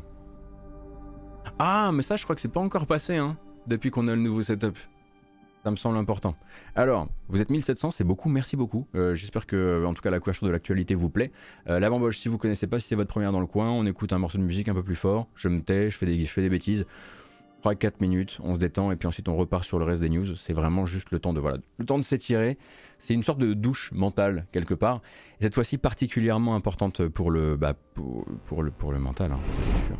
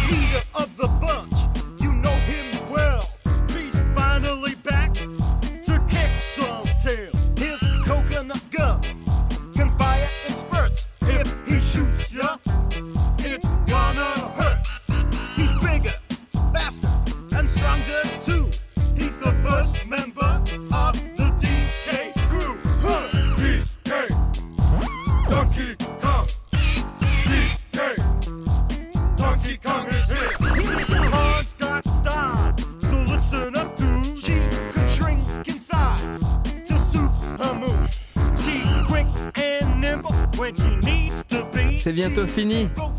Partez pas. C'est bientôt fini.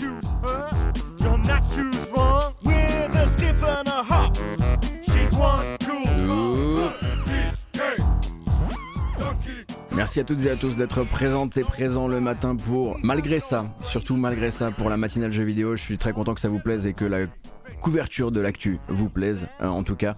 Euh, merci beaucoup pour les gens qui ont décidé de follow la chaîne malgré ça. Merci aux gens qui ont décidé de sub la chaîne malgré ça. Et merci aux gens qui ont même décidé de faire la bascule vers Utip malgré ça. Voilà, ça me fait extrêmement plaisir. Euh, je vous rappelle, si vous nous regardez euh, sur YouTube, que vous pouvez décider peut-être de vous abonner à la chaîne si ça vous intéresse, de lâcher un pouce éventuellement si c'est votre truc, et que vous pouvez rattraper ça également en podcast euh, si ça vous intéresse, en cherchant la matinale jeux vidéo sur les plateformes de podcast. Voilà, tout est dit, et on peut retourner à la news. C'est fini. En revanche, on fait plus la fête. La bamboche, c'est terminé. Voilà. On peut le dire, c'est terminé.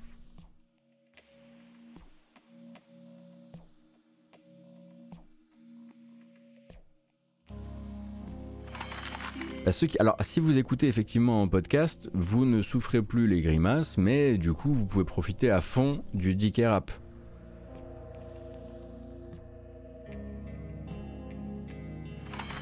Euh, j'ai rien lu sur le sujet, non, Nelvis. Oh, Kratos, euh, il faut partir maintenant. Oui, oui, oui, ça va, on a compris. Euh, alors, cette news euh, fait suite à une autre qui avait qui était sortie quoi en septembre 2021. Ça n'aura pas duré très longtemps, en tout cas, pas dans la forme qu'on imaginait slash espérait pour certains, je sais pas trop. Donc, le projet d'une suite à Little Big Adventure euh, finalement va changer un petit peu de forme. Car oui, figurez-vous qu'un LBA3 avait donc été annoncé en septembre par une entreprise française montée pour l'occasion qui s'appelle 2.21 euh, et qui devait bénéficier notamment du consulting de Frédéric Rénal ainsi que de l'assistance beaucoup plus directe de Didier Chanfray, euh, tous deux un cofondateurs, si je ne dis pas d'annerie, euh, de d'Adeline Software, Adeline Software International même, il y a fort fort lointain. Donc, ce sera toujours le cas. 2.21, le studio français travaillera bel et bien sur un contenu Little Big Adventure, mais il va changer un peu de forme. Et c'est justement ce qu'explique Merci le Craquido pour le passage sur Utip. C'est ce qu'explique un petit peu Didier Chanfray, donc cofondateur d'Adeline, euh, qui l'explique en gros que euh, toute la difficulté de travailler en 2021 sur un Little Big Adventure. Euh, il y a d'abord eu le culte des deux premiers jeux, qui est très fervent, mais qui est porté par une communauté qui est bien trop petite en fait pour donner à elle seule une viabilité commerciale à un projet estampillé Little Big Adventure 3. Ensuite, Didier Chanfray parle de quelque chose qu'on soupçonnait un petit peu, mais que lui estime extrêmement réel, donc la confusion générée avec les années par les sorties depuis de jeux comme Little Big Planet ou plus tard comme Sackboy A Big Adventure, des jeux développés donc euh, par une entreprise filiale de Sony, Media Molecule, avec une force de frappe marketing et médiatique tout à fait différente, si bien en fait que cette combinaison de mots et ces combinaisons de mots leur semblent un petit peu attachées automatiquement et qu'eux avaient du mal à se dire ok ça va, enfin comment faire exister le nom Little Big Adventure dans le paysage de, post 2020 on va dire. Et en plus de ça, plus l'équipe travaillait sur le scénario, plus ils se sont rendus compte que l'histoire qu'ils avaient en tête, celle d'une conclusion à des jeux vieux de 30 ans, elle ne collait pas et en fait elle allait surtout fermer la porte à énormément de potentiels nouveaux joueurs et fermer la porte à un minimum vital de vente. L'équipe a donc décidé d'arrêter son choix final sur un reboot du premier Little Big Adventure qui viendra réintroduire les personnages, les lieux et le mythe général de Twinson tout en modernisant le gameplay. Alors il vise 2024 pour la sortie du jeu. Pour l'instant ça va s'appeler non plus Little Big Adventure mais Twin Sons Little Big Adventure, histoire de mettre un petit peu de distance on l'imagine avec les prods de chez Media Molecule. Et côté date, ça permettrait si ça sortait en 2024 de coller aux 30 ans. Aux 30 ans de Little Big Adventure. Pour événementialiser un petit peu tout ça. Alors attention en revanche, parce que le même poste de Didier Chanfray, qui, confirme qu'il continuera à travailler, ben, à travailler avec, euh, avec euh, le studio 2.21 est assez clair et même un peu, c'est un peu blême. Euh, voilà, c'est une équipe qui va devoir se serrer la ceinture. D'un point de vue budgétaire, Chanfray le dit, le jeu qu'il s'apprête à développer, le reboot qu'il s'apprête à développer, dispose pour l'instant de moins de finances que n'en disposait le projet Little Big Adventure 2 dans les années 90. Donc ils vont être une douzaine de développeurs sur un petit projet avec peu de moyens pour essayer de rebooter un jeu, certes légendaire, mais pour une petite communauté. Il faut vraiment le voir comme un... Il faut prendre une loupe et le regarder pour ce qu'il est, à savoir, voilà, comme il le dit, un jeu qui n'a pas de viabilité commerciale immense. Euh, enfin, même, déjà, je pense qu'en France, c'est assez limité. Et alors à l'international, on imagine à peine.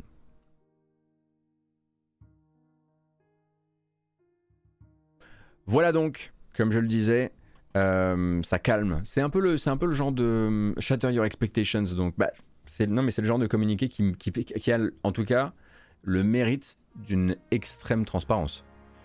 Qui, non, mais honnêtement, qui d'autre dans l'industrie du vétéran euh, pour, pour joueurs boomers se permet de dire, ben écoutez, on vous aime beaucoup, vous nous aimez beaucoup, mais vous n'êtes pas nombreux euh, on n'a pas pu capter beaucoup d'argent, mais on va essayer de le faire. Alors que la mode est justement à dire, bah vous voyez bien, je, je suis quand même, euh, enfin vous avez vu les jeux qui sont sortis avant, évidemment que ça va être, évidemment que ça va être incroyable, évidemment que ça va être mortel. Je vous laisse faire la liste, hein, il y en a beaucoup. Non, je pense pas qu'il aurait récupéré beaucoup, autant d'argent, euh, Gone. Je pense que tu surestimes un petit peu le rayonnement de Little Big Adventure. Malheureusement.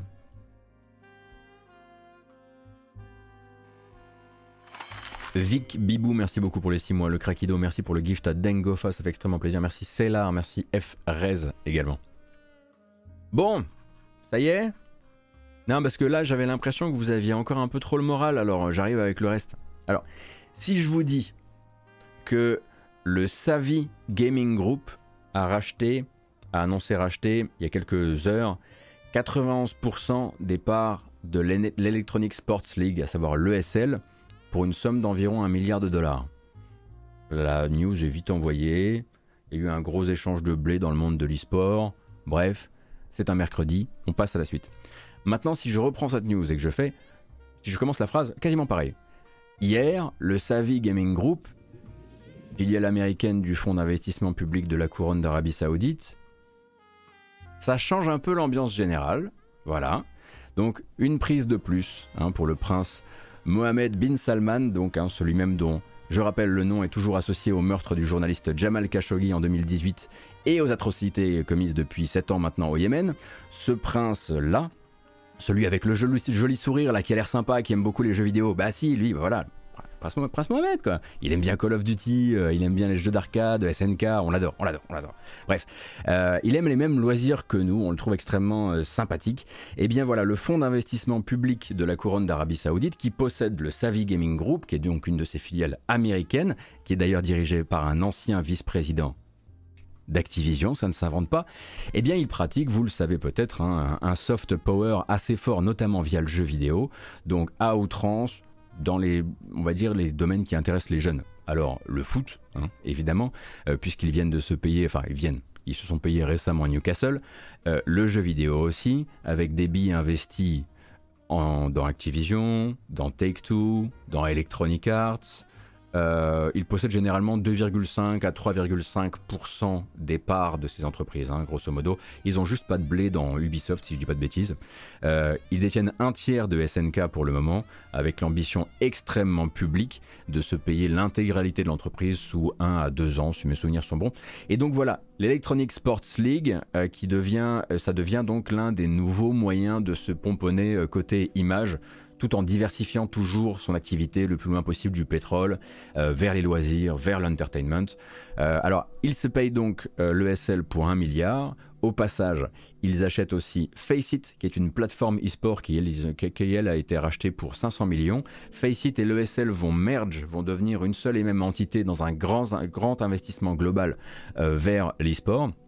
Et c'est d'ailleurs un domaine hein, qui est un, terrain de chasse du prince saoudien depuis un certain nombre d'années maintenant. Euh, pour rappel, il avait persuadé pendant un temps euh, Riot d'associer son nom et son image à celle de son projet de ville, le projet de ville Neom. Je ne sais pas si vous voyez ce que c'est. Donc Neom, c'est une ville futuriste qu'ils veulent, veulent, enfin, qu'ils veulent construire dans le nord, euh, enfin dans le nord de la région, pour laquelle bah, justement ils ont déportent des populations. Hein. Le but c'est de faire une ville connectée avec des taxis volants, bref. Euh, et pendant un temps, Riot devait être euh, grosso modo associé à cette ville de Neom jusqu'à justement ce que les joueurs de Riot et notamment la communauté américaine des joueurs Riot, hurlent jusqu'à ce que Riot accepte de se désolidariser de ce projet donc de Neom. Euh, et ça n'a pas empêché manifestement le bras, euh, le bras financier de la couronne d'aller chercher d'autres proies et donc l'ESL. Alors forcément, le premier réflexe, c'est de se dire, ok, ESL, Arabie Saoudite, euh, ça va peut-être pas être tout à fait aligné sur les engagements, notamment les engagements progressistes. En réfléchissant trop vite, on pourrait avoir le réflexe de se demander si demain l'ESL sera aussi ouvert à tous, les compétiteurs et toutes les compétitrices, indépendamment des questions évidemment de genre, d'orientation sexuelle ou autre chose. Euh, pour donner un exemple assez évident, hein, il, y aurait plein, il y aurait plein de critères. Euh, et justement, le but, faut bien comprendre que c'est de faire du washing. Le but, c'est justement d'épouser au maximum par devant la tendance, les idées auxquelles le royaume aimerait que l'Occident l'associe pour détourner au maximum l'attention de ce que le pays pratique euh, sur, euh, au sein de ses frontières. Donc vous ne devriez pas voir de changement en fait hein, au sein de ce qu'organise l'ESL et dans la compétition de jeux vidéo. Ça grincera en coulisses hein, quand euh, eux en Arabie Saoudite sur l'Occident décadent, etc.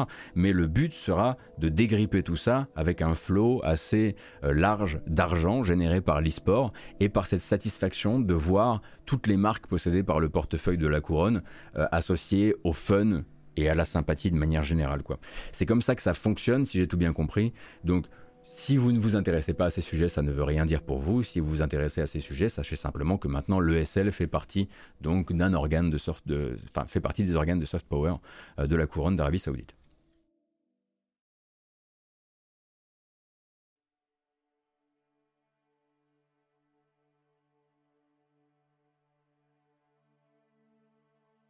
Ah, Alpha X. Ah, ça, c'est une partie que je ne comprends pas. Effectivement, c'est une partie. Euh, en fait, le truc, c'est que je sais qu'il est assez mal vu. Oh là là, avec la musique de Starbound, ça fout une ambiance. Je sais qu'il est assez mal vu de parler d'e-sport uniquement quand ça, euh, sent le bordel ou quand il y a un gros truc de ce genre, etc. Mais là, je pouvais pas ne pas en parler parce que ça fait partie des sujets qu'on aborde, notamment le soft power. On essaie d'en parler assez régulièrement. Alors, je suis pas un spécialiste et j'aimerais bien qu'on approfondisse le sujet vraiment avec des gens qui s'y connaissent mieux que moi, mais on en parle régulièrement. Mais du coup, effectivement, à côté de ça, c'est vrai que je ne parle pas d'e-sport le reste du temps, pour la bonne et simple raison que euh, si vous me demandiez par exemple de vous dire, ok, l'ESL c'est quoi? L'ESL ça organise quoi? L'ESL ça représente quoi? Je vous dirais, il y avait beaucoup de news, j'ai préparé ce que je pouvais préparer. Vous voyez? Donc je préfère vous confesser le truc aussi. Oui, je vous en parle parce que là c'est particulier. Non, je m'y connais pas du tout en e-sport.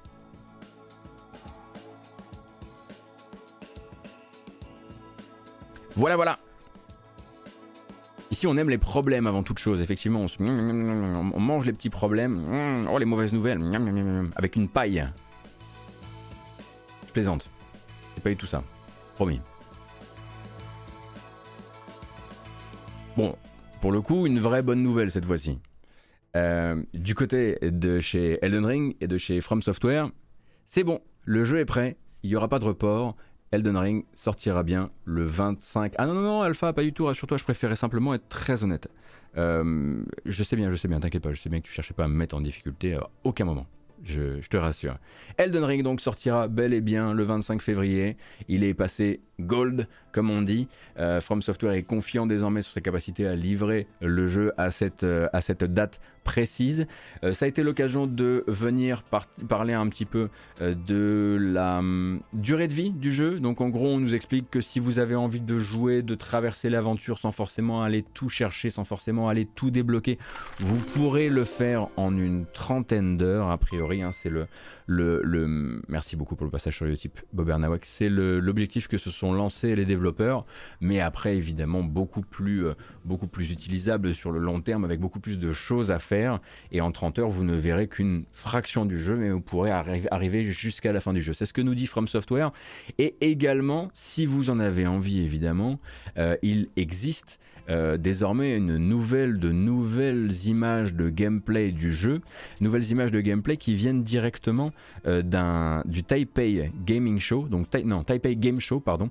Euh, il y a 45 minutes de vidéos qui sont sorties, mais qu'est-ce que c'est que ça, Gauthier 45 minutes de vidéos qui sont sorties sur sur YouTube. Si vous avez envie de voir encore un peu de gameplay, si vous avez envie de vous spoiler, évidemment moi j'ai pas voulu vous en mettre trop, bah, pour les raisons pour des raisons évidentes parce qu'on n'est pas là pour se spoiler.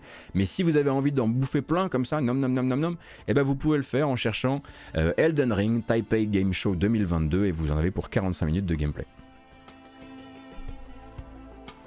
Est-ce qu'il y a déjà des tests? Non, pas du tout, Bat. Pas du tout, pas du tout.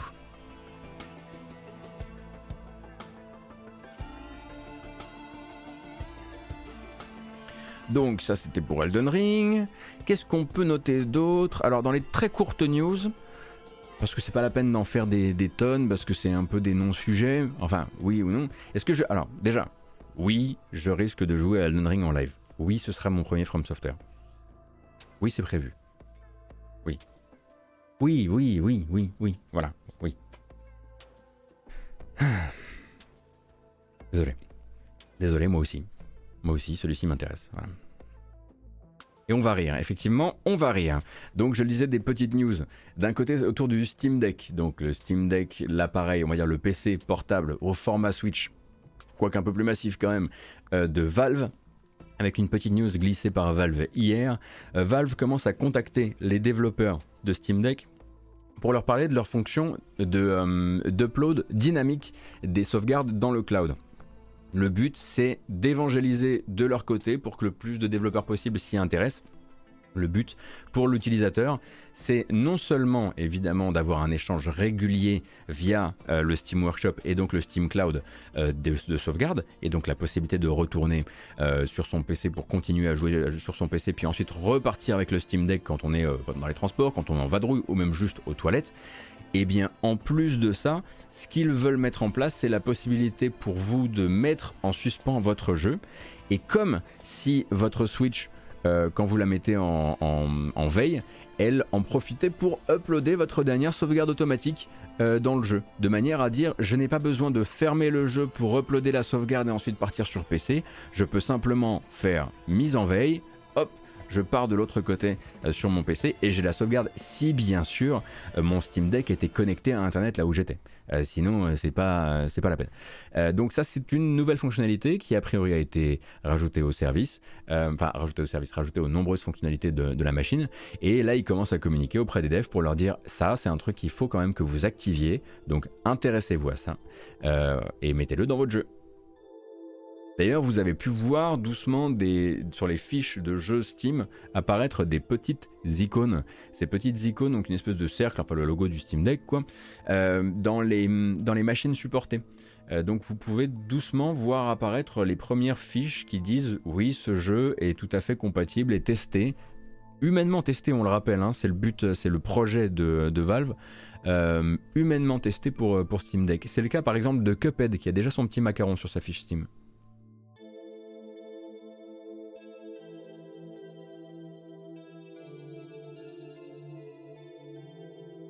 Et également dans les petites news où on n'avait pas trop le temps de, voilà, on va pas s'y perdre, euh, Ubisoft a également annoncé que c'était qu'ils arrêtaient absolument toute mise à jour ou ajout de contenu sur Watch Dogs Legion. Car oui, ils avaient continué. Euh, l'année 2021 a été une année un peu particulière où ils ont essayé désespérément de livrer des contenus avec pas mal de prises de retard, notamment voilà il y avait eu le, mode le mode je crois coop qui avait mis du temps à arriver après la sortie, mais grosso modo Watch Dogs Legion on le comprend a été un four commercial assez retentissant euh, du côté de chez, euh, de chez Ubisoft. Et puis voilà, ils arrêtent les frais et ils laissent désormais euh, les équipes passer à autre chose et s'intéresser à autre chose que ça. Donc voilà, si vous étiez, si vous faites partie des plus grands, des plus grands fervents adorateurs de Watch Dogs Legion, déjà bon, bah, ça fait bizarre de vous trouver ici parce que vous ne devez pas être très nombreux. Ça doit être un petit peu comme un Pokémon shiny. mais sachez que c'est terminé du coup pour les mises à jour de votre jeu.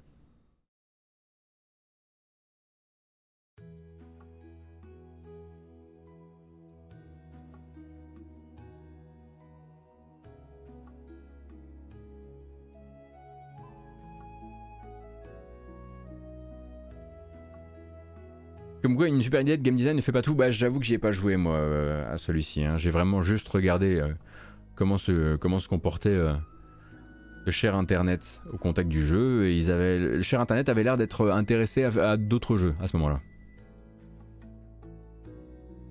Ouais, j'ai vu ça, Elvis, mais c'est vrai que je l'ai pas mis dans les news ce matin. J'avoue. Bon. Théoriquement, Là, on passerait euh, aux bandes annonces. D'habitude, c'est vrai que on met quand même un petit, un petit, bout de musique, quoi. On met un petit truc. Là, je l'ai déjà fait. Hein. Du coup, je suis, très. Euh, peut-être qu'on pourrait micro-doser une bamboche, vous voyez. Ça reviendrait à vraiment, c'est genre. Euh... Faut vraiment que ça dure pas longtemps, quoi. Ah, c'est bon. Ça, c'est micro-dosable, ça. Ça, c'est parfait, ça. Vous allez voir, ça va nous faire un bien fou.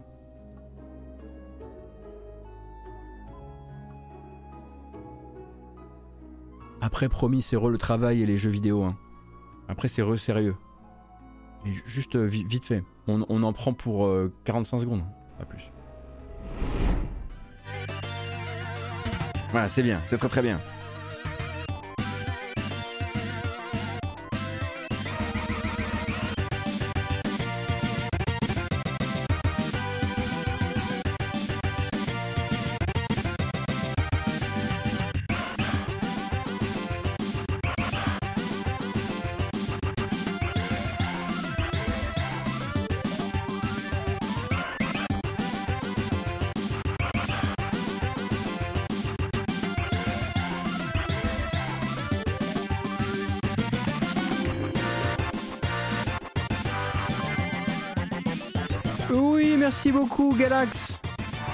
Merci infiniment.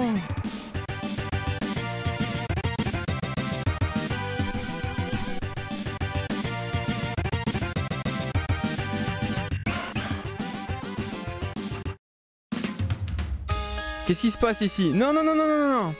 Oh là là, oh là là, oh là là, on a perdu le contrôle. On fait plus la fête.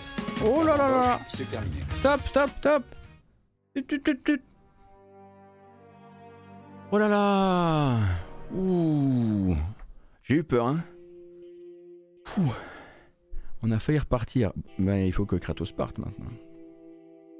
Bon, je le disais, les sorties, alors non pas les sorties de la semaine parce que celles-ci on les a déjà chroniquées. Euh, pour rappel, normalement aujourd'hui, alors le mercredi, qu'est-ce qu'on avait dit qu'il avait qui sortait aujourd'hui? Ah oui, j'ai fini God of War, euh, Dixit. Même fini les Valkyries. Ah, j'ai. J'ai pas déconné, hein, attention. Ah, il n'y avait pas trop de. Mercredi, ah oui, aujourd'hui c'est Gunvolt Chronicles et, euh. Ah oui, effectivement, le, tout le tout l'indé l'indé hardcore japonais. Enfin, hardcore, on se comprend. Mais également sorti aujourd'hui, et c'est aussi de ça qu'on va parler avec une petite bande-annonce de 2 minutes. Si vous êtes effectivement dans le Shin Megami Tensei Verse, peut-être que vous n'êtes pas encore au courant que les anciens, donc euh, d'anciens vétérans de la série qui travaillent sur Monarch, euh, eh bien, viennent de sortir une démo pour Monarch. Et donc Monarch s'essaye désormais sur PS4 et PS5 euh, disponible, peut-être même sur Switch, en tout cas pour les US ainsi que pour l'Europe depuis hier. Donc petite bonne annonce et puis bah, vous pouvez commencer le téléchargement.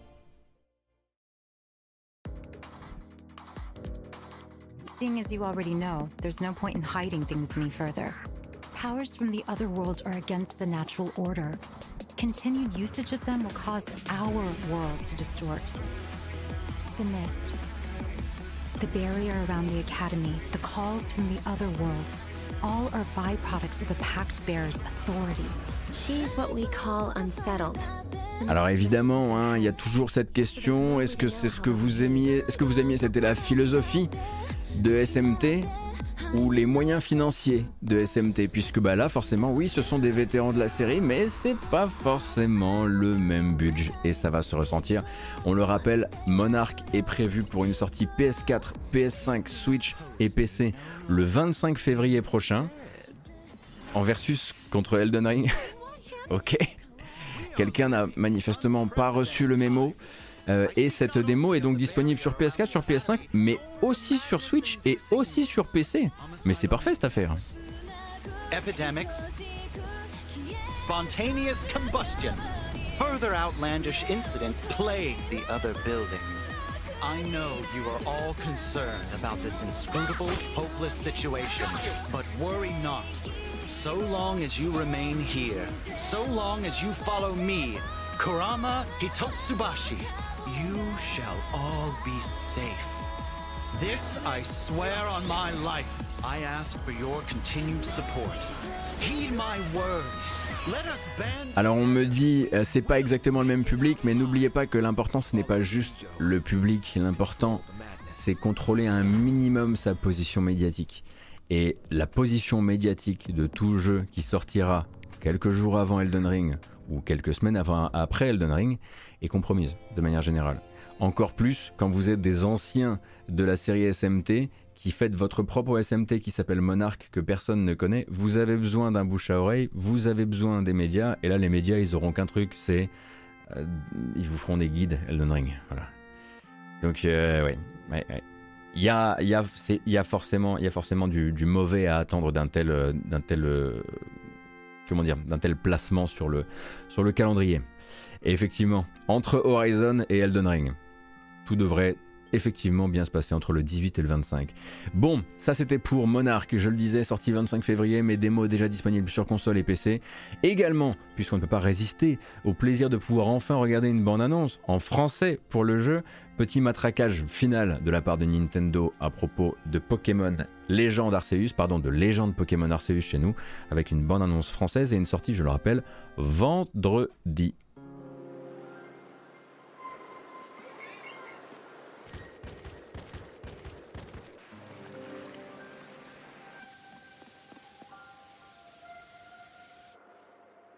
Aventurez-vous dans le passé de Pokémon. Oh Qu'est-ce qui se passe époque reculée, quand humains et Pokémon coexistaient difficilement.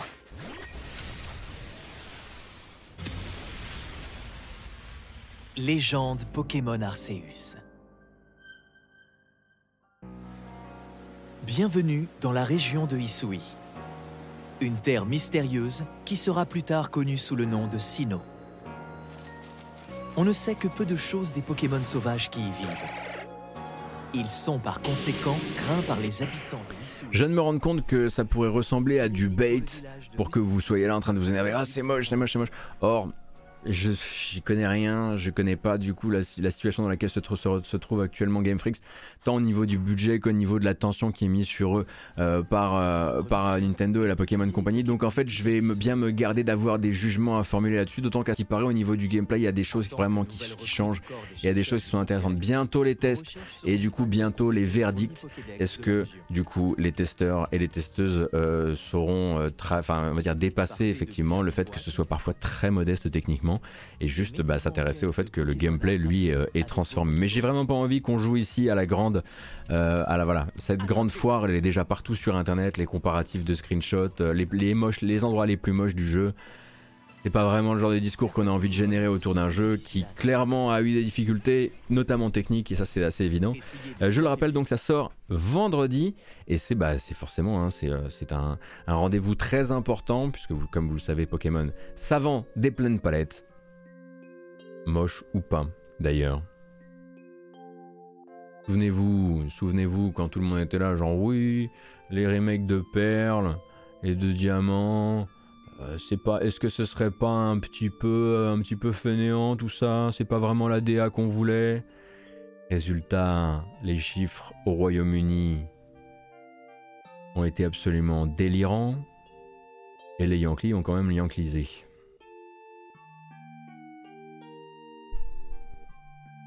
non c'est pas ça euh, Xinlef c'est juste que la critique du jeu est pour l'instant entièrement tournée vers des endroits moches dans le jeu et des endroits moches, j'en connais dans tous les jeux. J'en connais dans Ghost of Tsushima des endroits moches. Je vous y emmènerai si vous voulez, on fera un grand tour. Non, je plaisante parce que c'est pas ce qui m'intéresse. Je préférais qu'on s'intéresse effectivement au jeu. Et je trouve qu'actuellement, le discours autour du jeu est extrêmement toxique autour de ça parce qu'il n'est plus possible de parler du jeu euh, sans qu'il y ait juste des vagues de gens qui sont là juste pour dire c'est moche, c'est moche, c'est moche, c'est la honte, c'est la honte, c'est la honte. Bref. Et c'est bien sûr que non, bien, bien, bien sûr, je suis le premier à penser que bah, c'est pas parce qu'un développement était en difficulté qu'il faut pas mettre en, faut pas mettre en garde les utilisateurs. Mais la mise en garde des utilisateurs, c'est au moment des tests. Avant ça, c'est de la déco quoi. Et nous, on fait partie de la déco. En tout cas, moi là, pour l'instant, je sens un petit peu que je fais partie de la déco par rapport à ce débat là quoi. Bref, on va continuer. Ah, ça c'est beaucoup beaucoup plus beau. 8 février. Ah, le 8 février, on va se mettre yimbe. Oh oui, ça aurait pu être la bonne annonce qui ouvrait cette matinale, tellement elle est belle. Et je vous propose, en 1 minute 30, d'aller faire un fist bump à Dieu. C'est parti.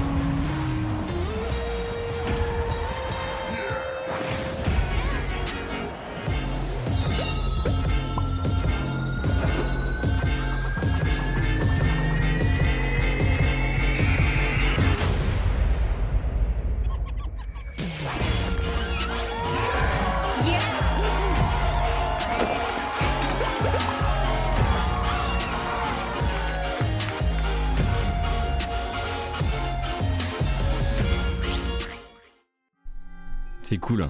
Franchement, ils, se sont fait bien plaisir. On sent que le budget de retour chez Roll7 grâce à Private Division hein, qui édite, pour rappel, Holy Holy World, qui est un jeu d'exploration et de skateboard en vue de côté. Hein. Effectivement, la caméra n'est pas placée de la même manière dans le jeu final. Sort donc le 8 février sur PS5, PS4, Xbox Series, Xbox One, Switch et PC. Pour l'instant pas annoncé dans le Game Pass. Effectivement, ce pourrait être une très belle prise pour le Game Pass, mais pour l'instant il n'y a rien de dit sur ce sujet.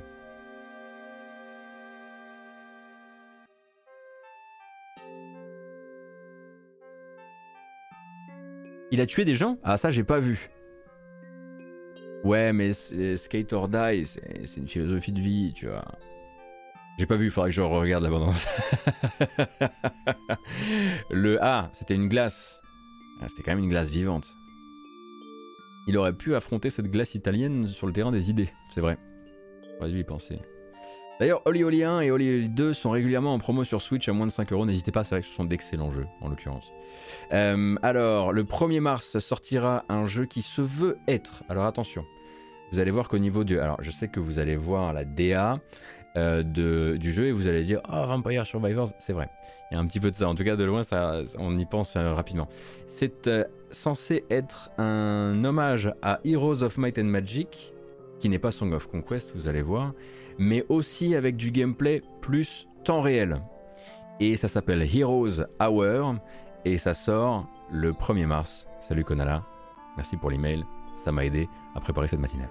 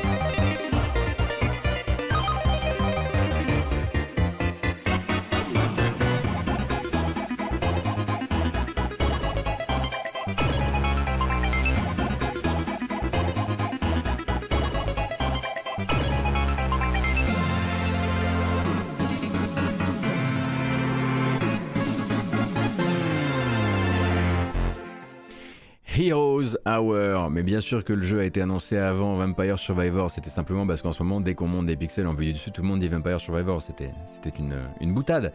Eh bien, c'est un jeu de stratégie, comme vous pouvez le voir, RPG strat, donc Heroes of Might Magic, mais avec des combats beaucoup plus bordéliques, mais qui ont l'air aussi beaucoup plus fun. La musique est très très très rigolote, je trouve.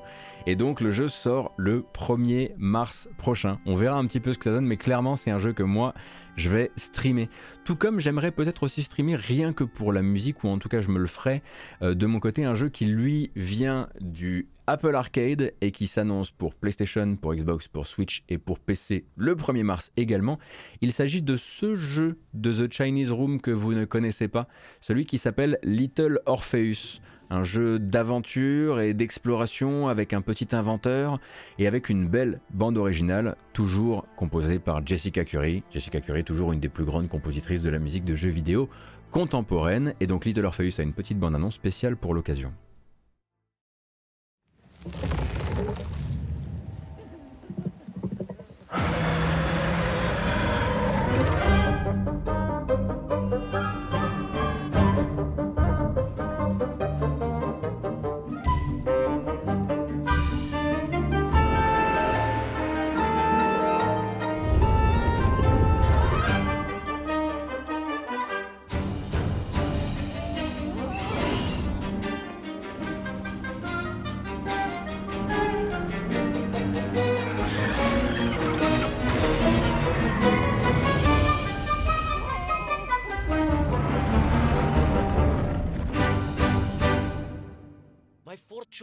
Changed by an event so bizarre.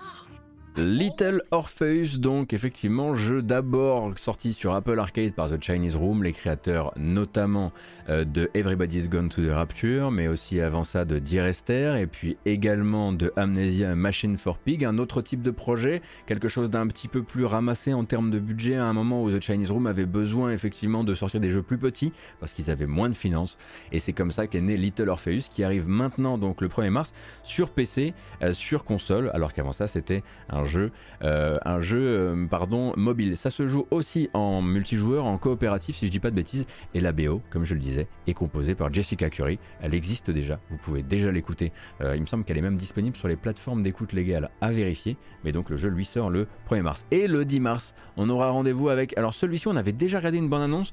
Il m'avait semblé un peu bordélique, mais on va quand même regarder la nouvelle pour voir un petit peu ce qu'on en pense. Il s'agit de Aztec Forgotten Gods qui sort le 10 mars. Mais attendez, sur quelle Il faut que je revérifie ça. C'est parti pour l'abondance. Bon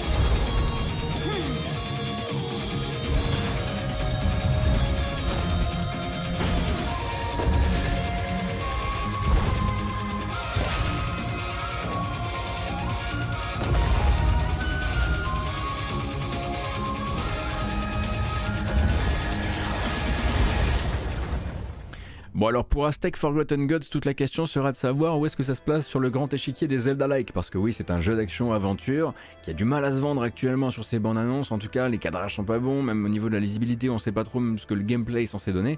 Euh, alors je sais que des gens avaient déjà essayé des démos, moi j'avais pas eu l'occasion d'essayer des démos, donc vous devez pouvoir voir déjà euh, sur YouTube probablement des essais du jeu à l'époque peut-être d'un Steam Festival ou un truc comme ça, mais le jeu arrive le 10 mars et j'imagine évidemment que les sites spécialisés dans l'indépendant vous feront un petit peu l'article de tout ça. Et vous me dites qu'en plus de ça, j'ai raté une info effectivement d'importance, puisque Hero Hour, dont on parlait tout à l'heure, donc le Heroes of Might and Magic like avec une fonction euh, de combat en temps réel auto-battler, et eh bien, propose un essai gratuitement sur, la page, sur sa page itch.io. Ça, c'est bon à savoir. Donc voilà, si vous avez envie d'essayer de, d'essayer cette démo. Alors, il me manque il me manque un truc là. Ah, mais c'est normal. Tout va bien. Le 18 mars, c'est la nouvelle date donnée par Microids pour un jeu qui a bien bien pris son temps pour sortir finalement.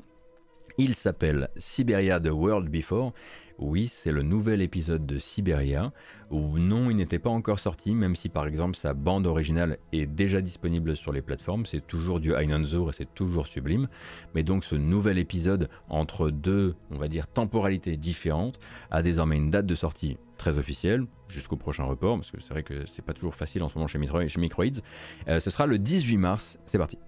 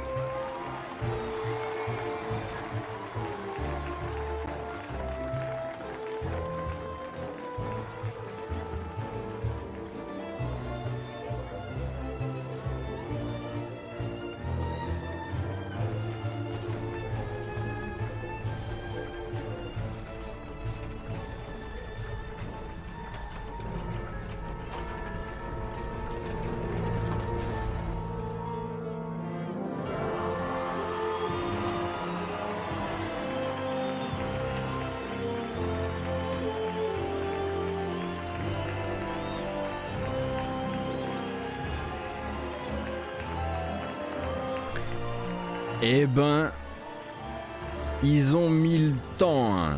Ils ont mis le temps pour réussir. Ça, c'est une bande-annonce qui, si vous avez joué à Siberia, est quand même une vraie main tendue. Alors, ce n'est qu'une bande-annonce évidemment, mais c'est une vraie main tendue si, si on a aimé justement l'univers notamment tout cet univers à base euh, d'automates euh, des, euh, des, premiers Siberia. Et puis bah, c'est aussi une, en l'occurrence une, plutôt une très très, une chouette idée de mise en scène en tout cas, alors que les trailers de Microids ne sont pas toujours des trailers assez, enfin je trouve, inoubliables. Et notamment même les trailers, ne serait-ce que de ceux de cette série, hein, récemment les autres trailers de Siberia, de World Before, n'ont pas du tout ce cachet ou même cette intention, on va dire.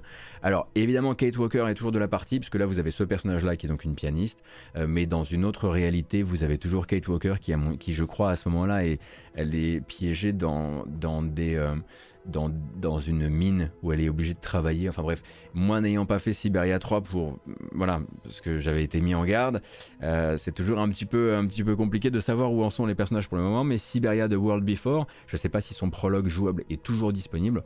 On rappelle qu'en gros la série c'est deux jeux absolument mythiques, Siberia 1 et 2, euh, et ensuite bah, Siberia 3 qui a été un jeu assez accidenté, ne serait-ce que d'un point de vue de la critique, avec des problèmes de ton quand même assez forts, etc. Et là Microids voilà veut rempiler euh, sur cette sur ce nouvel épisode qui arrivera, comme je le disais, le 18 mars prochain.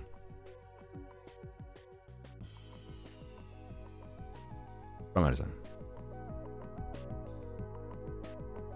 Et le 31 mars, aujourd'hui c'est aujourd'hui c'est mois de mars, c'est full mois de mars. On est là pour euh, détailler l'après Elden Ring, si le jeu vidéo existe encore, évidemment. Euh, et on a des nouvelles, des nouvelles, oui, bien sûr, de Weird West le, projet de jeu d'immersive sim en vue du dessus de l'équipe de Raphaël Colantonio, puisque vous parliez de Dishonored tout à l'heure. Oui, parce que pour rappel, regardez les, artworks du, premier Sibérien. Hein. Euh, je vous rassure, tout ce qui est steampunk, euh, voilà, c'est déjà bien installé en France euh, depuis un bout, hein. dans le jeu vidéo en tout cas. Weird West donc, nouvelle bande-annonce pour une sortie le 31 mars qui vient. Hello and welcome to a new episode of our in-depth looks into Weird West. Today, we'll look over combat, stealth and abilities. Let's see some of the tools we offer to players so that they can play their own way. Combat feels immediate, expressive and deliberate in Weird West. You can aim at absolutely anything that is interactive and develop indirect strategies that make use of all of the systems in the game.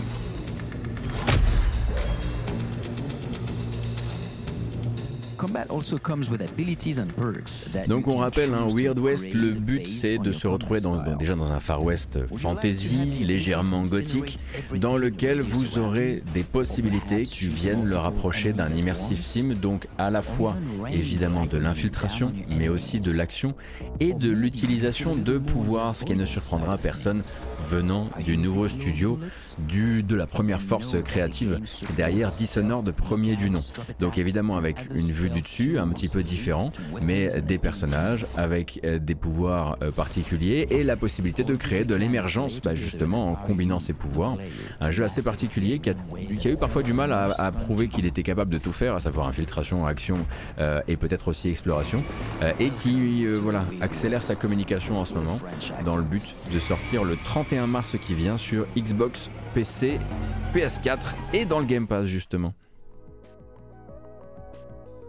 Effectivement, il y a le blink de Dishonored dans les pouvoirs. Il a aussi travaillé sur Prey, tout à fait, effectivement.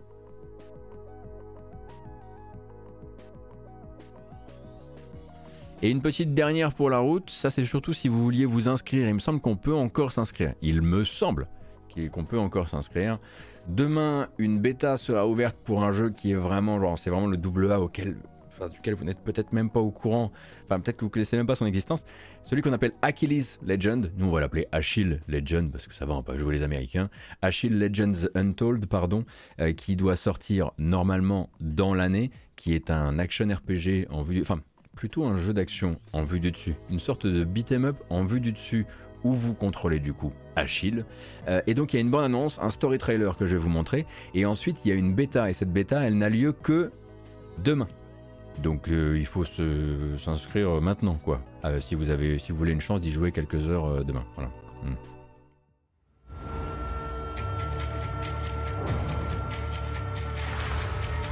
I have met him doing my camp patrol near the North Road Gate. He just came at us like a, a raging bull. First he knocked my friend with a shield. I managed to draw my sword, but Little man with funny hair. I angry. Little man too fast. Quick shiny stick in it. Too many undefeated warriors have I redeemed to dread of another Greek sword bearer. My pride was my doom, as I have never witnessed so smart, deft, and cunning warrior.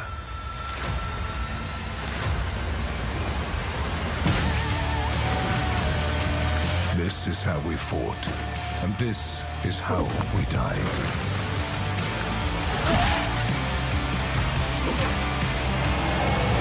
Only the dead can share the untold legends of Achilles.